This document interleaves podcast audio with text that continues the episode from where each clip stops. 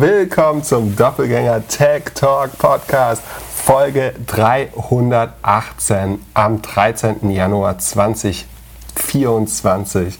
Ich bin Philipp Glöckner und telefoniere zweimal die Woche mit Philipp Klöckner. Pip, wie läuft es im Newsletter-Business? Be bevor ich das erzähle, ich finde dich nicht in deiner gewohnten Umgebung vor. Das heißt, äh, ich nehme an, du bist wieder äh, heftig am Studieren. Äh, gib uns noch mal ein Update über äh, dein, dein MBA-Studium. Was kannst du da teilen? Genau, äh, man mag es am Mikrofon vielleicht merken, ist ein bisschen halliger als jetzt. Ich nehme hier schön aus meinem kleinen Hotelzimmer auf. Gestern zwölf Stunden Innovation-Vorlesungen gehabt. Das muss man sich so vorstellen, du sitzt da in einem Raum, ein Professor präsentiert, äh, entertained. Zwischendurch geht man in Gruppenarbeiten raus. Hatten wir so vier verschiedene Cases, die wir dann bearbeitet haben. Die werden dann äh, abgegeben, danach kurz besprochen. Und jetzt, die nächsten zwei Tage ist eher ein bisschen lockerer. Jetzt ist so Change Management, so ein bisschen so gucken, wo man sich in der äh, Karriere so sieht, wie die Welt sich verändert wo, äh, und eher so die softeren Themen. Also schön entspannt, man lernt ein bisschen von den, von den anderen Leuten. Ähm, und ja, sonst, äh, Innovation war ganz cool. Wir haben über Apple gesprochen natürlich, ähm, wie die immer wieder neue Märkte gefunden haben. Dieses ganze Red Ocean, Blue Ocean und so kennst du ja bestimmt äh, in- und auswendig. Äh, ich ja, erklär das mal für die, für die äh, dass, Zuhörenden. Äh, ich, vielleicht kenne ich das ja, aber du kannst ja mal diese spannenden Konzepte mit der Hörerschaft äh, teilen. Die Frage ist, ob du äh, deine Strategie auf Value ist oder auf Preis. Und wenn du in einem Red Ocean bist, gibt es halt sehr viel Konkurrenz und alles geht nur auf Preis. Und du versuchst immer wieder in die Blue Ocean Zone reinzugehen. Und dann in dem Case von, Amazon, äh, von Apple wird halt erklärt, wie sie die ersten waren im, in der PC-Welt, den Personal Computer erfunden haben und dann nach dem IPO kam IBM. Die haben das äh, System offen gemacht, haben aber dann auch verloren, weil Wintel, also Windows plus Intel, alles wieder gewonnen hat. Dann die schöne Geschichte mit verschiedenen CEOs, bis Steve Jobs zurückgekommen ist und erst dann wieder auf Value gesetzt hat und mit dem iMac, mit dem iPhone und äh, iPod, iPad und so weiter äh, immer wieder neue Märkte gefunden hat, ist natürlich die große Frage dann. Und es gibt ja für alles dann irgendwelche Frameworks, an denen das dann so schön dargestellt wird, dass irgendwann ein, ein neuer Konkurrent kommt. Und äh, das kann man auch schön erklären mit der Automobilindustrie und Tesla und so weiter. Ja. Ähm, und die Frage ist natürlich, äh, wie sieht es aus mit, also ich habe am Ende gefragt, wie es aussieht mit der Vision Pro, äh, ob man daran glaubt, da war der Professor eher skeptisch. Ich glaube ja schon, dass das funktionieren könnte. Also wir haben ja, die, äh, Apple ist ja der Künstler darin, äh, Produkte für uns so zu packagen und so zu gestalten, äh, dass wir dann doch irgendwie es mögen und das, äh, was Neues finden.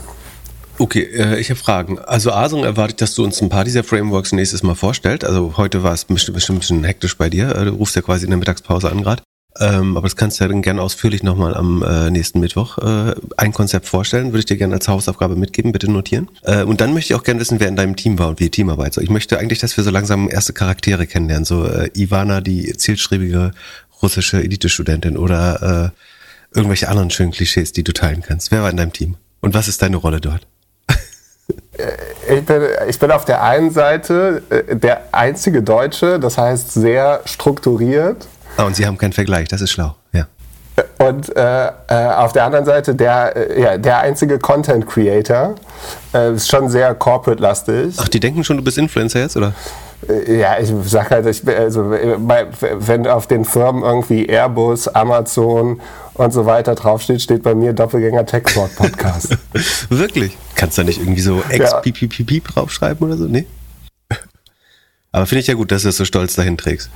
Und, und, dann siehst du halt, also das ich, ich würde sagen, bei, bei einem MBA ist es so, es gibt die Leute, die es so mit Mitte 20 machen das sind die, ich will ins Investmentbanking, ich will auf C-Level, ich möchte irgendwie die Unternehmensberatung, das ist der nächste Schritt. Und dann gibt es die, die es eher so um die 40 machen Und die stellen halt nochmal die Karriere und alles so ein bisschen in Frage und so dann überlegen. Aus dem Jahrgang letztes Jahr habe ich mit einem ehemaligen Studenten gesprochen, der meinte, 90 Prozent der Leute oder über 90 haben nach dem MBA den Arbeitgeber gewechselt. Und die meisten, die hier so sind, sind eigentlich ja, bei einer, maximal zwei Firmen in der, in der letzten Vergangenheit gewesen. Also so, direkt nach dem Studium ähm, bei einer Firma und dann wieder raus. Viele sind mit der Überlegung da, ein Unternehmen zu gründen. Andere, was auch sehr interessant ist, du hast viele Engineers, also so äh, deine schönen STEM-Berufe, die halt das Wirtschaftliche noch äh, mhm. verstehen wollen. Und, äh, und was halt, also was ich am spannendsten finde, ist halt kulturell ist halt alles dabei. Also ich komme halt richtig aus meiner deutschen Kartoffelwelt hier ähm, und äh, merke wieder, okay, wie, wie andere Kulturen so ticken, wie andere laufen. In der ersten Gruppenarbeit war, äh, war es auch sehr interessant zu sehen, okay, wie, wie geht man eher so, äh, ja, äh, in, in, in Spanien äh, an die Sache ran, wie, wie, wie macht es jemand eher, eher osteuropäisch, ähm, wie arbeitet man dann irgendwie ähm, und kriegt da Results und also ich bin immer noch, es ist jetzt das dritte Mal, so, dass ich da bin. Osteuropäisch? Und die klauen sich einfach die Results, die gehen einfach ja. zum Nachbartisch rüber und äh, in, invaden und klauen die Results, glaube ich. Ähm, was hast du denn am Ende für ein Innovationsprojekt gebaut? Für, für Apple? Nee, gebaut gar nicht. Ich darf jetzt erst ein schönes Paper schreiben, schöne sechs Seiten über Innovation und wie das äh, uns äh, berührt. Was ich da auch spannend fand, war, dass halt äh, Deutschland als Vorbild gesehen wird, als Was? Innovationshochburg. Natürlich haben alle Angst vor, vor, vor, China. Hast du denen mal die Welt mitgebracht? Und, und von, Oder den Fokus? Also bitte. Nee, aber, aber das, äh, ich mache das ja auch, um den, um den Podcast besser zu machen. Und ich habe mir vorgenommen, dass ich jetzt mal da ein bisschen eintauchen soll. Und äh, wir haben ja jetzt auch, heute kommt eine Frage von Professor für maschinelles Lernen und KI an der Hochschule Karlsruhe. Also das ist ja ein, eine Wissenshochburg. Und äh, vielleicht müssen wir da ein bisschen mehr eintauchen. Der Innovationsprofessor meinte auch, er möchte nicht, dass seine Kinder bei irgendeinem so Fast Delivery Startup arbeiten, äh, sondern eher bei, bei einer Hightech-Firma. Und am Schluss haben wir natürlich auch über Semiconductor gesprochen. Da gibt es auch einen schönen Case, den wir hatten. Aber weil du es gerade angesprochen hast, äh, Deutschland ähm, als Vorbild, ich lese mir was vor und äh, du sagst mir, wer das gesagt hat. Bisweilen habe ich den Eindruck, dass diese Epochenumbrüche aber zu einer regelrechten Lust am Untergang geführt haben. So titelt eine Zeitung Deutschland im Niedergang. Alle gehen mit. Vom Krankenmann Europa ist die Rede. Mir wird zugeraunt. Familienunternehmer bereiten im großen Stil den Wegzug aus Deutschland vor. Von Deindustrialisierung ist die Rede. Neulich hatte ich eine Veranstaltung, da hatte ein DAX-Vorstand den Absturz Deutschlands beschworen. Paradoxerweise ausgerechnet an dem Tag als ein Rekordergebnis seines Inlandsgeschäft äh, öffentlich geworden ist, ich bin offen. Ich kann es kaum mehr ertragen. Friedrich Nietzsche, Nietzsche hat einmal gesagt, wer zu lange in den Abgrund hineinschaut, in den scheint auch der Abgrund zurück. Anders gesagt, eine Gesellschaft, die nicht mehr in ihre eigene Zukunft glaubt, die verspielt diese Zukunft selbst. Wer hat das gesagt? Also sagen gegen, wer spricht sich dagegen den äh, Pessimismus äh, oder die Skepsis der, des deutschen Blätterwaldes aus? Ja, muss ja ein deutscher Unternehmer gewesen sein. Wenn ich sage, es ist ein Politiker, in welcher Partei war er? Äh, FDP, CDU? Ja, es war Christian Lindner tatsächlich. Fiebernd auf dem äh, Gipfel. Ich frage mich, was, was jetzt manche Zeitungen machen, wenn sie sich entscheiden müssen zwischen äh, liberaler Doktrin folgen und Deutschland gleichzeitig doch niederschreiben. Also, wie wird das entschieden am Ende? Ja, ich, ich, glaube, meine Story wird sein, ich musste aus Deutschland mal kurz abtauchen, um hier eine bessere Stimmung zu machen. In Deutschland oder in, in äh, wo, also wo wir nicht in, sagen, an einem unbekannten? In Deutschland. Also, okay, also man muss äh, ins Ausland gehen, um Deutschland wieder schätzen zu lernen, sagst du? Ja, ich glaube, es ist, das ist äh, wahrscheinlich immer, also bei vielen Leuten, die jetzt hier in dem Programm sind, ist es auch so, dass die ein bisschen gefangen sind in ihrem eigenen Job und jetzt merken, okay, bei anderen ist, läuft es irgendwie so und so und so viel besser ist es da vielleicht auch nicht. Äh, und man kriegt Inspiration und alles. Und also uns, natürlich haben wir Herausforderungen so. Wenn, wenn, wenn, man sagt irgendwie Automobilindustrie und wir bekommen jetzt auf einmal irgendwie günstige Elektroautos aus China und wir müssen uns transformieren, also wir müssen uns ändern, ja, aber also aber trotzdem, wir müssen ja irgendwie ein bisschen positiver daran gehen und schauen, was wir für spannende Sachen haben. Aber also, es ist viel dreht sich hier um, wie, wie verhält man sich in der Welt. Also, was wir heute besprochen haben, ist halt, okay, wie hat sich die Welt verändert? Was war bei 9-11? Was war mal mit Corona? Was ist jetzt mit AI? Und mit den Kriegen? Äh, und wie kommt man damit irgendwie klar. Und wir haben natürlich in einem super Wohlstand gelebt. Wir müssen uns daran gewöhnen, dass die Zeiten sich irgendwie ändern. Aber nur traurig irgendwie sich zu beschweren, bringt halt auch überhaupt nichts. Ja, man unterschätzt vor allen Dingen immer die, die Resilienz des Menschen im Einzelnen und der Menschheit äh, insgesamt, wenn du überlegst, sozusagen, durch was für Krisen äh, Menschen, äh, aber auch die Menschheit durchgegangen ist. Irgendwie Pest, Cholera, Weltkriege, Corona und so weiter dann kann man eigentlich relativ viel Vertrauen in die Zukunft haben, äh, würde ich sagen. So, genug Optimismus hier. Äh, wir wollen ja nicht in Blauäugigkeit verfallen. Ähm, aber vielen, vielen Dank für das MBA-Update. Das sollten wir öfter machen. Genau, erklär mir, wie, wie schlecht läuft dein Newsletter? Äh, Im Newsletter, ähm, machen wir nur kurz Update, da gibt es nicht viel Neues. Also ich arbeite noch an den Lösungen und lerne weiter viel dazu.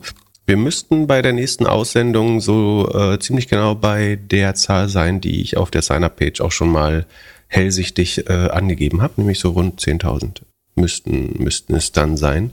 Unter anderem durch die fleißigen, also diese, den LinkedIn, also äh, Hack ist übertrieben, aber die eigene Referral-Zahl über LinkedIn äh, zu steigern, haben jetzt einige probiert und es ist relativ erfolgreich.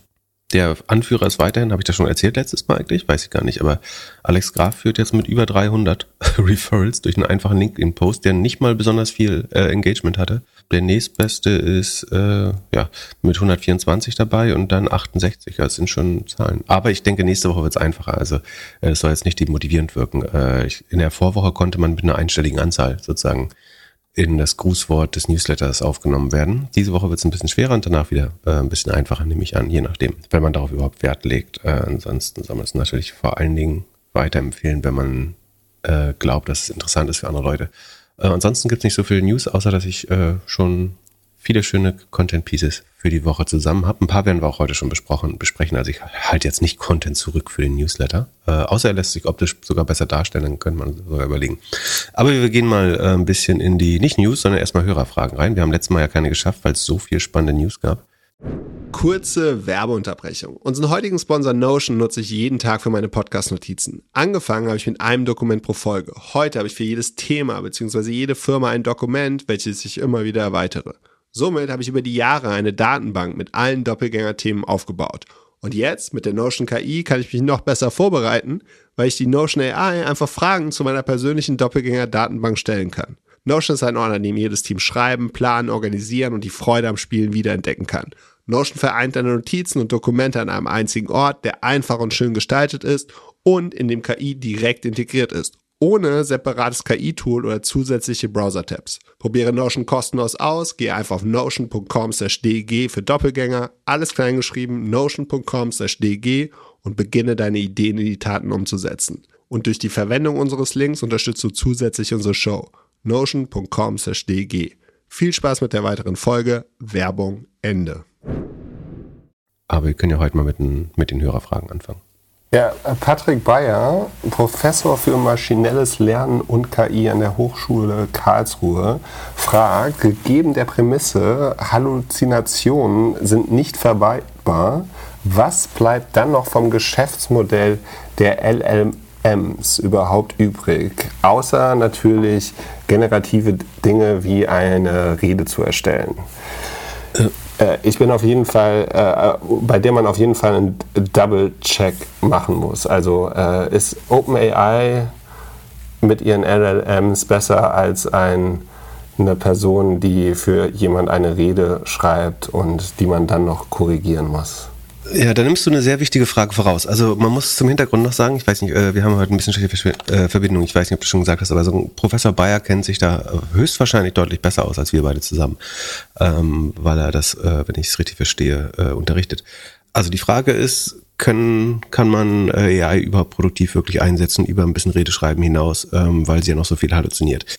Ich glaube, es ist immer wichtig zu sagen, sondern, oder von ungewollter Halluzination äh, zu sprechen. Ne? Also diese Modelle funktionieren so, dass sie stochastisch vorhersagen oder probabilistisch vorhersagen, was ist wahrscheinlich, das nächste Wort, aus, was auf ein anderes Wort äh, in einem gewissen Kontext äh, folgt. Und dadurch können sich halt auch Dinge ausdenken. Das kann teilweise auch total spannend sein, nämlich wenn man kreativ äh, arbeiten möchte. Ne? Also wenn ich mir einen neuen Claim ausdenke oder äh, wie gesagt eine Rede schreibe, ein Lied äh, oder ein, Bild generiere, kann das kann eine Halluzination unter anderem auch hilfreich sein, wenn ich sie möchte. Ähm, natürlich, wenn ich was Faktenbasiertes recherchieren möchte, äh, dann will ich natürlich keine falschen Fakten oder sogenannte Halluzinationen haben. Du hast eine spannende Frage gestellt, nämlich ist, ist das besser als der Redeschreiber? Und ich glaube, man muss erstmal klären, will man, dass die so gut wie Menschen wird oder will man, dass sie perfekt wird? Weil Fakt ist, Menschen halluzinieren ja auch. Ne? Wenn man, es gibt Untersuchungen, dass äh, bei Gerichtsprozessen zum Beispiel Zeugen regelmäßig unwillentlich Falschaussagen treffen, einfach weil ihre Erinnerung sich äh, verändert hat ähm, über die Zeit, ne? weil wir gewisse Dinge ähm, vielleicht romantisieren oder manche Dinge uns merken und manche vergessen, weil wir uns zum Beispiel merken, was andere uns erzählen und es für eigene Erinnerungen halten. Gibt es viele Beispiele. Ähm, und du musst es erstmal beweisen, dass das menschliche Hirn nicht genauso funktioniert, nämlich dass wir, dass wir sozusagen auch auf gewisse Dinge einfach logische Schlüsse ziehen was, sozusagen das nächste Wort ist ähm, oder was unsere Erinnerung ist und es gar nicht eins zu eins ändern. Deswegen ist es schlau, Dinge im, in, oder deswegen ist, war das Aufschreiben von Dingen äh, mit den ersten Schriftzeichen so wichtig, weil Wissen damit sozusagen nicht über Narrative hinaus überliefert werden konnte. Ne? Würdest du jetzt über, sagen wir mal, über einen Krieg von 1000 oder von 300 vor Christus berichten, dann liegen da ja ungefähr 10.000 Generationen äh, dazwischen. Und hätten sie sich das alle weitererzählt, dann funktioniert das so wie stille Post äh, und am Ende keine Ahnung hat. Sind die Namen von den Angreifern, die Zahlen, alles falsch, der Ort, wo es passiert ist oder so, nichts würde mehr stimmen wahrscheinlich. Äh, dadurch, dass man so eine Geschichtsschreibung macht oder das aufschreibt, kann man so ein bisschen die Wahrheit erhalten über die Zeit wahrscheinlich. So, also eigentlich wollte ich nur sagen, dass sagen, auch Menschen sind fehlbar und äh, sagen nicht immer die Wahrheit äh, und ganz oft ohne es zu wollen. Ähm, und von daher, ich glaube, den so gut wie ein Mensch zu werden, äh, das würde ich den Modellen schon zutrauen, äh, ehrlich gesagt. Ob sie die absolute Wahrheit in jedem Fall sagen können, das könnte schon noch dauern. Was ich überlegt habe, ist, und man muss natürlich überlegen, was, was will man damit machen. Ähm, also für kreative Sachen kann das ja total akzeptabel sein, wenn es halluziniert. Als sozusagen Suchmaschinenersatz, äh, ich will eine Recherche machen, da möchte ich natürlich die Wahrheit haben. Andererseits haben wir es ja letztes Mal mit Perplexity AI so gezeigt, ähm, da muss ich schon noch die Fakten checken, aber ich krieg die Quellen direkt dazu geliefert. Ähm, das erhöht ja schon die Konfidenz ins Ergebnis oder das Vertrauen ins Ergebnis, wenn ich die Quellen dazu geliefert bekomme, um das schnell zu überprüfen. Das könnte eventuell immer noch effizienter als eine eigene Recherche sein, die ich bei Google anfange ähm, oder einer anderen Suchmaschine, ähm, als wenn es welche geben würde. Ansonsten, was ich auch überlegt habe, also ich glaube, es ist immer wichtig zu verstehen, dass wir ganz am Anfang sind. Ich finde es super schwer, jetzt Voraussagen zu treffen, was AI niemals schaffen wird. Ne? Weil was haben wir 2017 haben diese Transformer-Modelle angefangen. Äh, was haben wir in der Zeit alles äh, geschafft und allein im letzten Jahr? Ähm, was ich mir zum Beispiel gut vorstellen kann, ist, dass du einfach zwei Komponenten eines Modells hast, nämlich du hast ein sagen, Prognosemodell, das sagen, die übliche Inferenz macht, wie man es auch jetzt kennt äh, schon. Und dann zum Beispiel die einzelnen Fakten nochmal abzugleichen könntest du dann sagen, ein anderes Modell machen lassen, das halt nicht äh, generativ ist, sondern das äh, auf Sentiment und Ähnlichkeit oder auf so eine Art auf Fact-Checking überprüft ist. Also das einfach schaut, finde ich Referenzen für diese Aussage, also die jede Aussage des generativen Modells nochmal versucht im Netz wiederzufinden und das zu falsifizieren oder zu bestätigen und sagt, ist das, was ist sozusagen, du kannst ja so einen äh, Konfidenzscore daran geben, diese Aussage ist zu 98 Prozent wahrscheinlich richtig, weil ich sie irgendwo gefunden habe. So, und wenn sie falsch im Netz steht, dann musst du sagen, dann wäre die Google-Recherche auch nicht erfolgreicher. Ähm, ne? Also von daher glaube ich, dass man da schon viel tun wird. Äh, ich glaube, man kann Halluzinationen sicherlich noch deutlich reduzieren. Äh, man kann sozusagen zusätzliches Fact-Checking bei Fakten, wo Fakten besonders wichtig sind, zum Beispiel bei äh, Legal-Arbeit, wie sagt man das? ja, jegliche Arbeit der Rechtspflege, Anwälte und so weiter, ne, Re Recherchen in dem Bereich, da möchte man vielleicht äh, so ein zusätzliches Fact-Checking einbauen ich würde auch sagen, dass so oder so hat man, äh, er unterstellt in einem Satz ein bisschen, dass es dann eigentlich gar keinen großen Produktivitätserfolg gibt. Das würde ich schon in Frage stellen. Äh, ich glaube, dass die Recherche trotzdem erstmal selbst inklusive des Fact-Checkens äh, schneller wird äh, dadurch und Zusammenhänge auch besser dargestellt werden äh, können. Es ist immer alles sehr schwarz-weiß. Und es gibt natürlich auch Cases, wo es vielleicht jetzt wirklich nicht hilft. Ja, also ich glaube, so oder so hat man schon mal einen, einen hohen Produktivitätsgewinn ähm, und wie weit man Halluzinationen äh, reduzieren kann über die Zeit, das wird sich noch zeigen. Ich glaube aber schon, dass es deutlich äh, besser wird, wenn es vielleicht auch nicht wieder äh, niemals äh, unmöglich ist. Aber wie gesagt, äh, auch im Internet steht viel Quatsch. Also wenn du zum Beispiel überlegst, wie äh, jeden Tag stehen ein paar Menschen auf und informieren sich über das Impfen und ein erheblicher Bestandteil, sagen, macht eine Google-Recherche im herkömmlichen Sinne und kommt auf dabei zu einem vollkommen falschen Schluss oder sagen zumindest nach dem aktuellen wissenschaftlichen Stand zu einem sehr falschen Schluss. Und würde ich jetzt ein Modell dazu befragen, Sekunde, ich kann es mal kurz überprüfen. Ähm, Sekunde, ich gehe mal zu einer großen deutschen Suchmaschine und deren AI-Assistent und frage, ähm, ist es, also die wird sich nicht trauen, dazu zu antworten, befürchte ich, aber ich, äh, ratsam sein. Hast du gerade gesagt, einer großen deutschen Suchmaschine? Äh, nee, nee, nicht deutschen, einer großen Suchmaschine schon.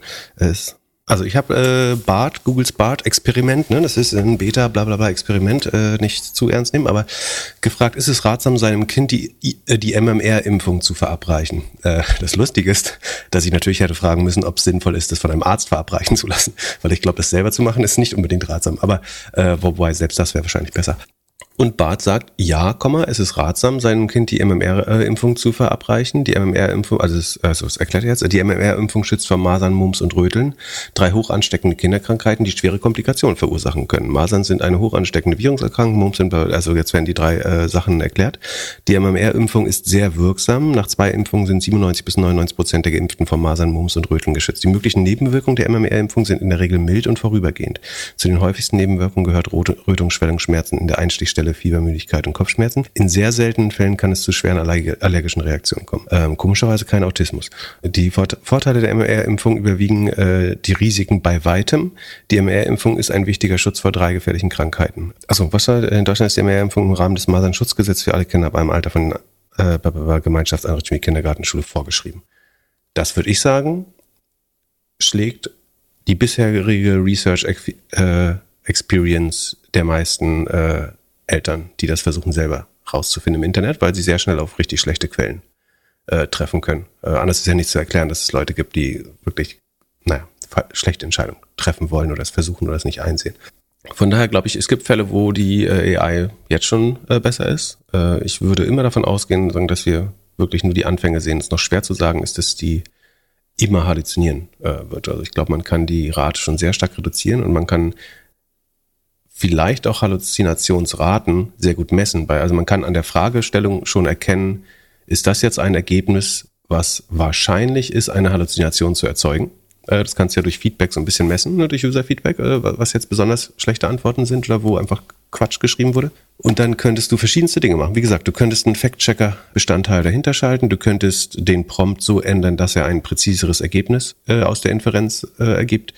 Du könntest darauf hinweisen, dass dieses Ergebnis eine relativ hohe Wahrscheinlichkeit hat, auch falsche Informationen äh, zu erzeugen. Von daher finde ich das eine sicherlich richtige Beobachtung äh, von, von dem Professor.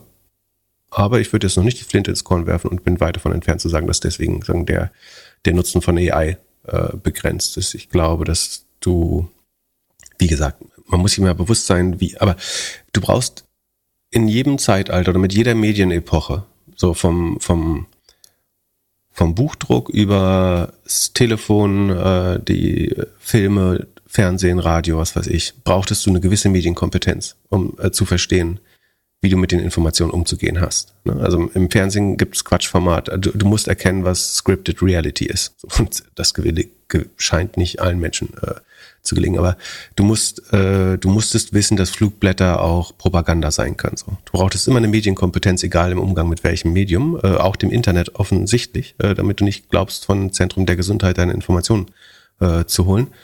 Und ich glaube, die gleiche Medienkompetenz brauchst du im Umgang mit AI und wenn du die besitzt oder erlernst, dann ist das eine deutlich effizientere Art für gewisse Tasks, ähm, sich mit Informationen zu versorgen. Und dazu gehören viele Berufsbilder, glaube ich, äh, auch im medizinischen äh, und äh, wichtigen regulierten Bereichen. Ähm, natürlich muss man da umso mehr Sorgfalt äh, walten lassen oder einfach zu sagen, die, die AI soll nicht jeden Job übernehmen. So, die soll jetzt nicht den Arzt oder die Ärztin ersetzen, aber vielleicht kann sie immer wieder Fehler, die typischerweise übersehen werden, nochmal doppelt, doppelt checken. Ähm, und kann einfach sozusagen assistieren und sagen, guck da nochmal genauer hin. Äh, und du könntest das übersehen haben oder du hast diese Frage in der Anamnese nicht gestellt, die aber nochmal neue Aufschlussmöglichkeiten geben würde. Also äh, in der Kombination ist, glaube ich, die AI immer eine Hilfe äh, und jemand, der also ausreichend, ausreichend ausgebildet ist, wird ja auch immer erkennen, wo sie vielleicht falsch liegt. Ähm, wie gesagt, sollte man alles, man muss sich jeden Aspekt von dem, was wir jetzt besprochen haben, sehr differenziert anschauen, glaube ich, aber ähm, ich finde es eine gute und berechtigte Frage. Ähm, aber ich bin da optimistischer, ohne es besonders blauäugig zu finden, ehrlich gesagt. Und hast du schon geschaut, ob du an deine neue Lieblings-App im ChatGPT Store ah. findest? Hast du da so ein bisschen reingeschaut, was es gibt? Also die äh, haben ja tatsächlich am Mittwoch ihren Store live gestellt. Es haben wohl drei Millionen Leute ihre Custom GPTs dort schon veröffentlicht. Das heißt, wir waren ähm, nicht die ähm, ersten 100?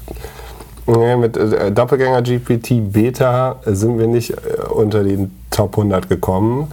Bis, wir haben jetzt so, ich glaube, 200 Leute haben es bei uns ausprobiert. Sind wir in Education oder wo? Ja, aber ich, ich meine, wir konkurrieren dagegen gegen richtige Firmen.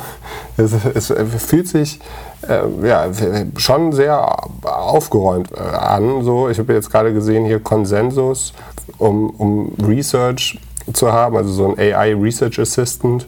Das ähm, kann für mich auf jeden Fall sinnvoll sein, dort mal zu fragen, erklär mir mal die Blue Ocean Strategie nochmal und welche Papers dazu soll ich lesen oder kann ich referenzieren. Es gibt schon äh, viel, was man, ja, mit, mit was man da spielen kann. Aber man braucht immer noch Premium, also sie konverten wahrscheinlich jetzt wieder ein paar Nutzer von dem kostenlosen ins Premium-Tier richtig Geld verdienen kann man damit wahrscheinlich erst Mitte oder Ende des Jahres. Wie genau ist noch nicht öffentlich geworden. Krass. Äh, es gibt super spannende Anwendungen schon. Und, sie haben so, also sie haben so aufgebaut, dass sie so ein bisschen gefeatured haben. Ne? Also ihren mhm. Top Picks, dann, dann haben sie Trending, was ich erzählt habe, Konsensus ist so mit das Top Trending Thema. Es gibt ein AI PDF. Das könnte die Product Productivity-Sparte der herkömmlichen App Store schon sehr, sehr stark äh, ablösen, oder? Würde ich sagen. Andererseits, jede App wird AI beinhalten, eigentlich. Ne? Also die Frage ist, das sind jetzt sozusagen AI-only-Apps, wenn du so möchtest. Also die können halt auch wieder hier Financial Advice geben, ähm, beim Lernen helfen, aus YouTube-Videos einen Lernplan machen. Ne? Kann man sich angucken, ne? es gibt tausend Sachen. Ne? Aber die, die Frage ist, ob das nicht einfach alles komplett verschwimmt. Also ob die GPTs sozusagen klar wären, die Apps und äh, vielleicht kann man sie irgendwann direkt auf den Homescreen laden. Gleichzeitig wird jede App im App Store, also jede dieser App könntest du es auch wahrscheinlich auf dem iPhone im App Store laufen lassen. Ja, oder einfach im Programm. Also im Word Processing Programm oder so. Ich spiele jetzt hier gerade mit einem Slide Maker. Wieso brauche ich den in dem App Store? Wieso kann ich den nicht direkt in PowerPoint oder so haben? Ja, viele der Sachen sind, sind sozusagen als Application Layer auch noch sehr dünn, äh, würde ich sagen. Es ist halt letztlich einfach nur auf GPT draufgelegt mit so ein paar Einschränkungen ich glaube, man muss sich das einfach anschauen. Ich glaube, es wird zu, äh, schon zu spannenden Ideen finden und äh, es wird, glaube ich, nochmal klarer machen, was man eigentlich alles mit AI machen kann. Weil du jetzt quasi die Kreativität, das ist ja so fast so ein bisschen Open Source, ne? dass du jetzt die Kreativität von Tausenden hast, äh, die sich auf einmal Use Cases für AI ausdenken. Und so, so ein bisschen der App Store Uber-Moment, ne? Also ein Uber wäre ohne das App Store und ohne GPS nicht entstanden. Du stellst jetzt eine Technologie zur Verfügung und irgendjemand wird was furchtbar Schlaues damit bauen, bin ich mir recht sicher. Ja, irgendjemand wird jetzt erstmal richtig viel Geld mit so einer Taschenlampen-App machen und danach gibt es ein, zwei richtig große Businesses, die darauf laufen. Aber das, so das ist die andere Frage. Die Taschenlampe-App ist ja auch das gute Beispiel dafür, dass es ursprünglich mal eine Standalone-App war und dann wurde es einfach eine Funktion vom Betriebssystem. Äh, und was sagt dir, dass nicht alles, was hier erfolgreich ist, einfach sozusagen Standard in GPT, also was könnte, ähm, was könnte OpenAI machen? Sie könnten diese, diese GPT, Custom GPTs wie ein Mix of Experts behandeln. Also sie sagen, wann immer ich eine Frage erkenne, die jetzt besonders gut zu dieser App passen würde, äh, und sie haben ja die, alle Daten dahinter, sie kriegen ja die gesamten Daten, dann äh, nutze ich doch direkt diese App als äh, Experten. Also sagen wir mal, jemand fragt, transcribe me äh, irgendein Video. Das könnte man ja erkennen sozusagen in, einem, in einer Art Router davor. Und dann nutze ich direkt äh, irgendein GPT, was, obwohl, nee, da würde das GPT könnte ja irgendwas reingeschrieben haben so wie bei uns diese äh, Welcome-Message. Aber äh, die Gefahr schon, dass sagen, der, die Plattform dahinter sich die besten Sachen so ein bisschen an, ab, abschaut und äh, einfach integriert. wenn sie wirklich gut sind. Ja, viel, viel größer als noch im App Store. Ja. Wenn du dir überlegst, wie wenig wir eigentlich gemacht haben. Ne? Also wenn sie jetzt sehen, okay, Podcaster, äh, das zu machen, macht, macht irgendwie Sinn. Für die das schnell aufzubauen, zu sagen, wir, wir crawlen jetzt alle Podcaster, übersetzen die alle und man kann jetzt hier äh, Podcast-Suche einmal richtig mit AI machen. Das ist ja super, super schnell gelöst für die. Ja. Gleichzeitig. Wenn du dir alle, alle anderen Sachen, also vergleichen wie mit die ersten Webseiten, die wir gebaut haben mit irgendwie AWS oder so oder Marktplätze, waren ja viel komplizierter zu bauen. Dann Apps auch viel komplizierter und du hattest immer noch das Gefühl, so du hast ein bisschen Zeit, bevor eBay oder Amazon das macht oder bevor Apple das macht oder irgendein großer jetzt. Also kannst du eine GPT in, äh, in einem Tag zusammenhauen, äh, kannst aber auch übermorgen aufwachen und die haben das selbst gemacht. Also es gibt, du hast über, kannst überhaupt keinen Mode bauen eigentlich. Nur, du gibst nur die Daten zur Verfügung. Ja. Äh, Gegenargument wäre, warum hat, äh, hat OpenAI überhaupt einen Anreiz, es nachzubauen? Weil sie verdienen ja sowieso, solange es über ihre Plattform läuft. Also es, sagen, es ist ja dort gehostet, es nutzt ja OpenGPT, äh, es nutzt ja ähm, ChatGPT äh, im Hintergrund. Von daher sagen sie gewinnen ja eh schon und kriegen ihren App Store Share. Äh, andererseits befinden sich natürlich wieder Gegenhypothese dazu, sie befinden sich ja im Wettbewerb mit anderen generellen AIs.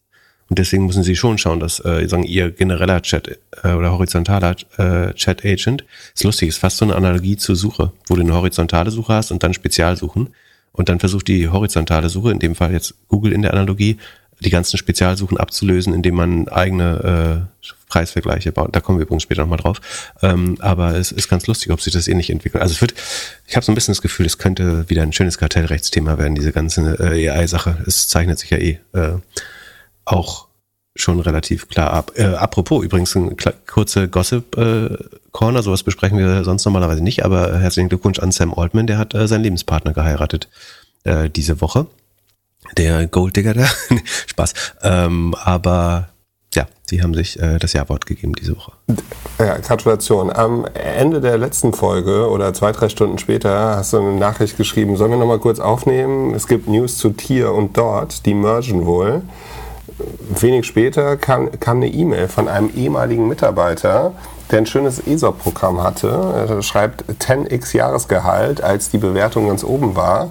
Er würde auch äh, aus sicherer Quelle wissen, dass die Gründer und das Top-Management sich wohl bei der letzten Finanzierungsrunde ein äh, nettes Secondary-Paket irgendwie rausholen konnten. Aber als ESOP-Halter konnte man das natürlich nicht. Und seine Frage ist, wie man da so ein bisschen gegenarbeiten kann oder ob es da bessere Lösungen vielleicht in Zukunft gibt.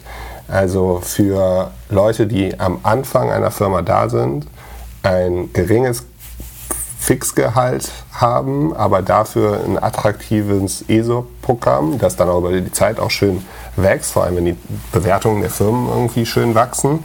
Aber man dann durch so einen Crash oder ja, kann man schon sagen, in dem Modell äh, auf einmal nicht mehr die Möglichkeit haben, da irgendwie so gut Geld vom Tisch zu nehmen, wie sie mal vermutet haben. Vor allem, weil halt in vergangenen Gehaltsverhandlungen immer wieder darauf gesprochen wurde. Ne? Stellst dir vor, du fängst an bei einem Unternehmen, das irgendwie, äh, keine Ahnung, 50 Millionen wert, dann ist es irgendwann ein Unicorn und wenn du dann in der Gehaltsverhandlung äh, sitzt, äh, sagt natürlich der Manager, hey, was, was interessiert dich hier nochmal irgendwie ein bisschen mehr Gehalt? Du hast ja jetzt hier Anteile und die sind jetzt so und so viel wert.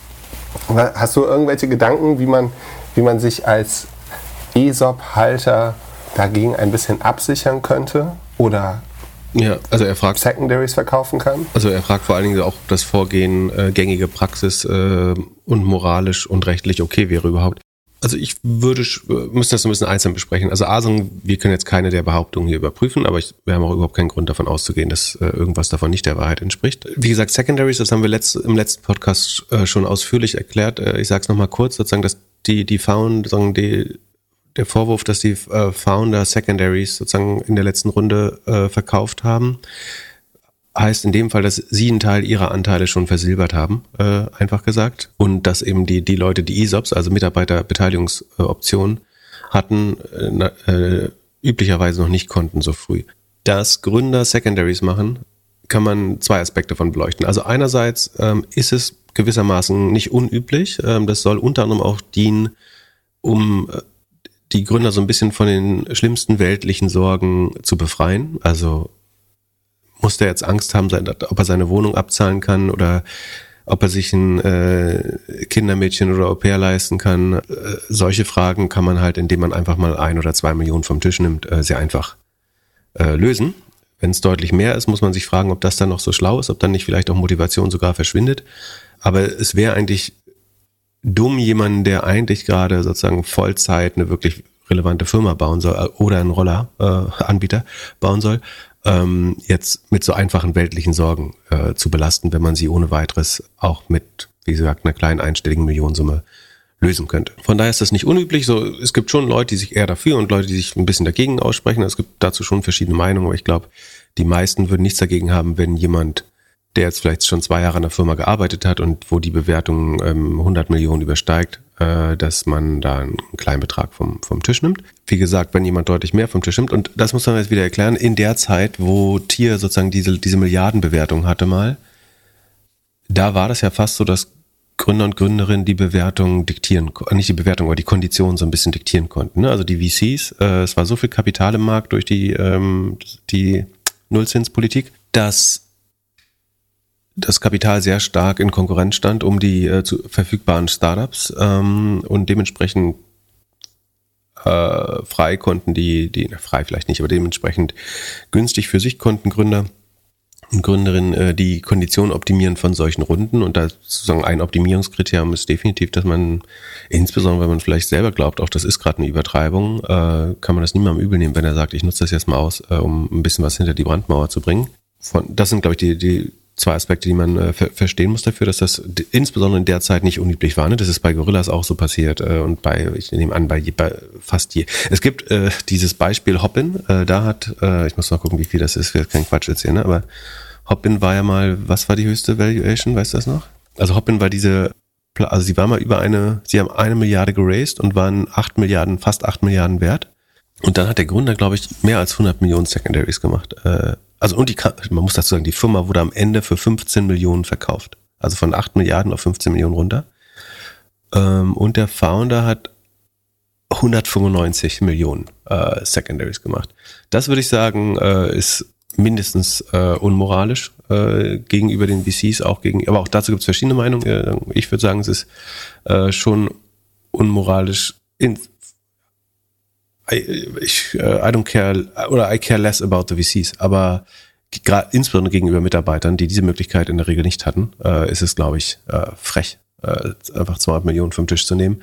Ja, jetzt muss sich doch keiner was vormachen, als ob die irgendwie äh, alles wegen Moral machen. Selbst bei so einem Modell, in dem gesagt wird, man möchte die Welt verbessern oder alles, die, das Leadership Management handelt doch aus Eigeninteresse ja. an dem Punkt. Ich glaube, es ist schwierig, in, man muss sich einfach klar machen, vor allem wenn so ein Startup dann zu einer großen Firma wird, so das ist halt keine Familie, sondern also ja, da werden halt dann Entscheidungen getroffen, die halt anders sind und die man geht da, glaube ich, so ein bisschen mit, mit falschen Hoffnungen rein, dass man das Gefühl hat, man gehört irgendwie zu dieser Gruppe dazu und, äh, und alle werden gleich behandelt. Ja. Das und ist halt einfach nicht Fairerweise so. bei den VCs kann man sagen, die haben diese Kondition ja gestattet. Die standen natürlich im Wettbewerb und deswegen ist eigentlich wichtig, dass auf beiden Seiten des Marktes Wettbewerb ist, damit eben nicht solche also warum, warum kommt es zu solchen Konditionen? Weil der Markt verstopft ist, äh, sozusagen würde man das nennen. Vom, vom Marktdesign her ist der Markt congested, nämlich weil alle Leute in eins oder in wenige Startups rein wollen. Und das führt dann äh, zu, zu schlechten Ergebnissen, sozusagen zu ineffizienten Ergebnissen. Deswegen wäre die eigentliche Lösung sozusagen, dass Geldnachfrage und Angebot sich ein bisschen besser matchen, äh, sozusagen an, in dem Markt der Startup-Finanzierung. Ähm, und warum man wahrscheinlich wenig Mitleid mit den VCs haben muss, ist, weil sie diese Konditionen enabled haben letztlich. Ne? Also sie haben den Vertrag aufgesetzt, der sagt, wir dürfen investieren und er darf Geld vom Tisch nehmen. Das haben sie unterschrieben. Die Mitarbeiter wiederum, die haben eben nicht die Wahl. Äh, das, die können nur mit den Füßen abstimmen und sagen, äh, wenn mein Gründer hier so viel Geld vom Tisch nimmt, dann verliere ich vielleicht auch ein bisschen Vertrauen äh, aber natürlich glaubt man ja selbst, man ist gerade auf einer 8 Milliarden, auf einem 8 Milliarden Rocket Chip und warum soll ich da runterspringen? Ähm, aber ich habe da schon ein bisschen mehr Mitleid. Andererseits, auch um das wieder ein bisschen zu relativieren, muss man schon auch sagen, wenn hier jemand zehnmal sein Jahresgehalt äh, hatte, äh, dann zeigt das ja auch, es gibt halt keinen Return ohne Risk. Also sagen wir, du hast 100.000 Euro im Jahr verdient und jetzt hast du eine Million in ESOPs gehabt. Dir muss schon klar sein, dass dir niemand eine Million schenkt, sondern äh, du hast jetzt das Zehnfache deines Jahresgehalts bekommen, weil du sagen, zufällig einen Home Run getroffen hast. Äh, bei, du hast immer das Risiko, wenn du in der Startup-Szene arbeitest, dass dann irgendwie ganz viele Firmen auch pleite gehen. Und die, die erfolgreich werden, müssen dann eben so erfolgreich werden, dass das heißt dann eben, dass da ESOPs auch sehr, sehr, also Mitarbeiterbeteiligung sehr, sehr äh, wertvoll werden können. Aber dann muss dir auch klar sein, und die Leute, also im Moment haben wir jetzt den Fall, dass das auch nicht besteuert wird wie Einnahmen, sondern äh, wie ein Kapitalertrag. Und ja, wenn du mit deinem Kapital da drin hängst und die Kapitalversteuerung haben möchtest, dann musst du auch mit dem Risiko eines, eines Shareholders äh, umgehen können. Und das ist nun mal Totalverlust äh, in dem Fall. Oder wenn du, ja, äh, hoffentlich sagen, keinen, äh, die steuerlichen Aspekte werden gerade besser geklärt. Aber von daher, das relativiert dann auch wieder mein Mitleid äh, ein bisschen. Rechtlich ist das so oder so schwer angreifbar. Also da wirst du nicht, nichts machen können. Ähm, gängig ist es trotzdem definitiv. Also es gibt hunderte, tausende von Fällen. Es gibt äh, viele Fälle, wo es ganz normal ist, dass Leute kleine Beträge nehmen. Es gibt sagen, Fälle des Exzesses, würde ich sagen, wie bei Hoppin äh, zu beobachten ist. Ob das moralisch richtig oder falsch ist, muss entweder der Ethikrat oder jeder für sich so ein bisschen äh, entscheiden. Ich würde sagen, im Fall von, von Hoppin finde ich es amoralisch. Ähm, äh, wenn jemand, wie gesagt, ein, zwei, drei Millionen, es muss ja auch versteuert werden noch dann äh, eventuell, obwohl nee, also es wird nur geringfügig versteuert, ähm, dann fände ich das jetzt nicht falsch. Ich finde schon auch wichtig, dass äh, Gründer und Gründerinnen die Möglichkeit haben, ihr Privatleben so effizient wie möglich äh, zu organisieren. Ähm, und da hilft Geld. Also bis zu, also wenn, also die, die erste Million schafft einfach unheimlich viel Freiheit im Kopf, glaube ich. Du kannst deine Altersvorsorge regeln, du kannst eine Wohnung kaufen, was gleichzeitig auch eine Altersvorsorge ist. Ähm, die Freiheit zu haben, sich nicht mehr überlegen zu müssen, äh, was ist, wenn jetzt äh, meine Frau oder mein Mann den Job verliert. Das ist vollkommen berechtigt zu sagen, man, man schafft da Freiheit. Ähm, wie gesagt, wie man das, stark man das ausnutzt, ist dann eine, eine andere Frage. Wenn, wegen der Diskussion sozusagen, mir wird immer vorgehalten, ich habe ja so viel mit ESOPs verdient, ich brauche jetzt keine Gehaltserhöhung mehr. Da würde ich sagen, auch da muss man entweder mit den Füßen äh, abstimmen und sagen, meine ESOPs kann ich, wenn die gewestet sind, kann ich die auch mitnehmen. Äh, also kannst sie mitnehmen, der Firma geht's trotzdem weiter gut, äh, idealerweise auch ohne dich. Und dann kannst du zu einer anderen Firma mit mehr Gehalt und neuen ESOPs wechseln. Es steht auch nirgendwo geschrieben, dass du mit einmal ESOPs bedient bist. Also du kannst auch nach neuen ESOPs fragen. Äh, wenn jemand dir sagt, du, wir können nicht mehr Gehalt zahlen, kannst du sagen, dann hätte ich gern äh, mehr ESOPs. Wenn du nicht sowieso noch im Plan bist, also wenn du sowieso noch westest.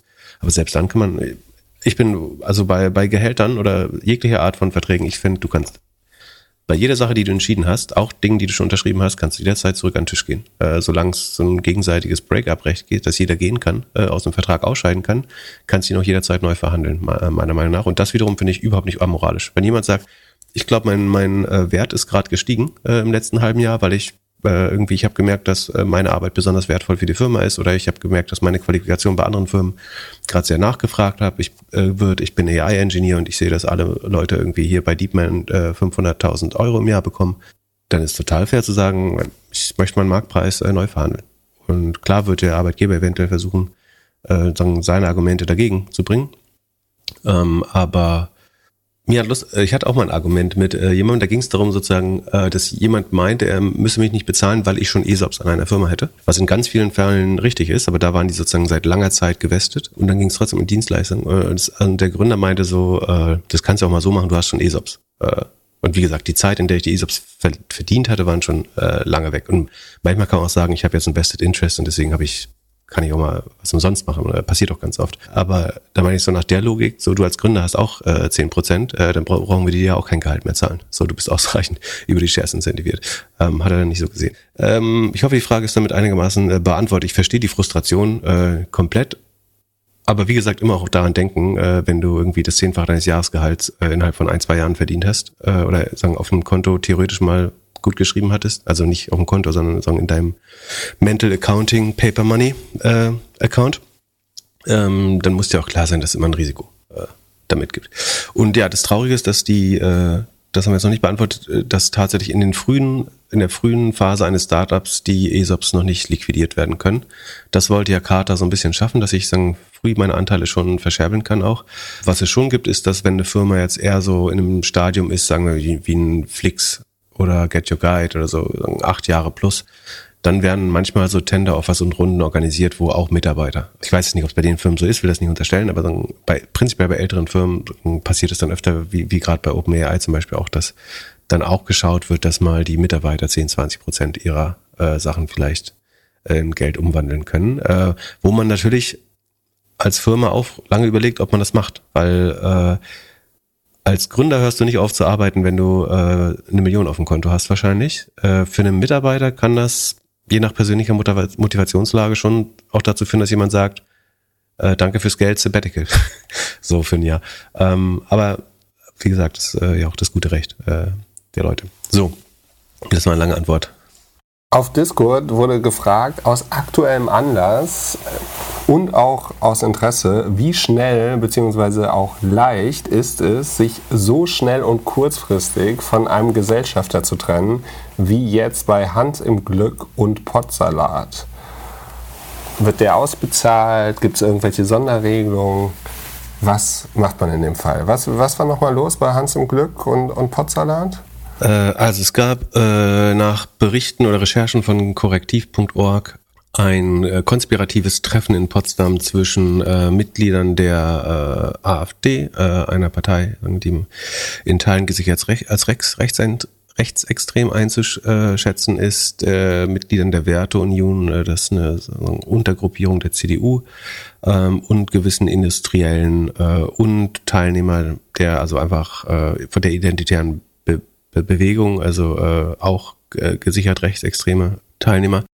Und die haben unter dem Stichwort Remigration äh, an, also den Recherchen nach geplant, einfach Menschen aus Deutschland zu vertreiben, die hier nicht geboren sind, äh, teilweise auch Deutsch, Menschen mit deutschem Pass, äh, die sagen nicht die richtige äh, Ethnik haben. Ähm, äh, es waren, glaube ich, Lager in Nordeuropa, äh, Nordafrika äh, im Gespräch, auch für Leute, die ja, wo man gar nicht weiß, wo die herkommen. Die können ja alle nach Nordafrika, das ist ja im Zweifel, wo sie alle herkommen.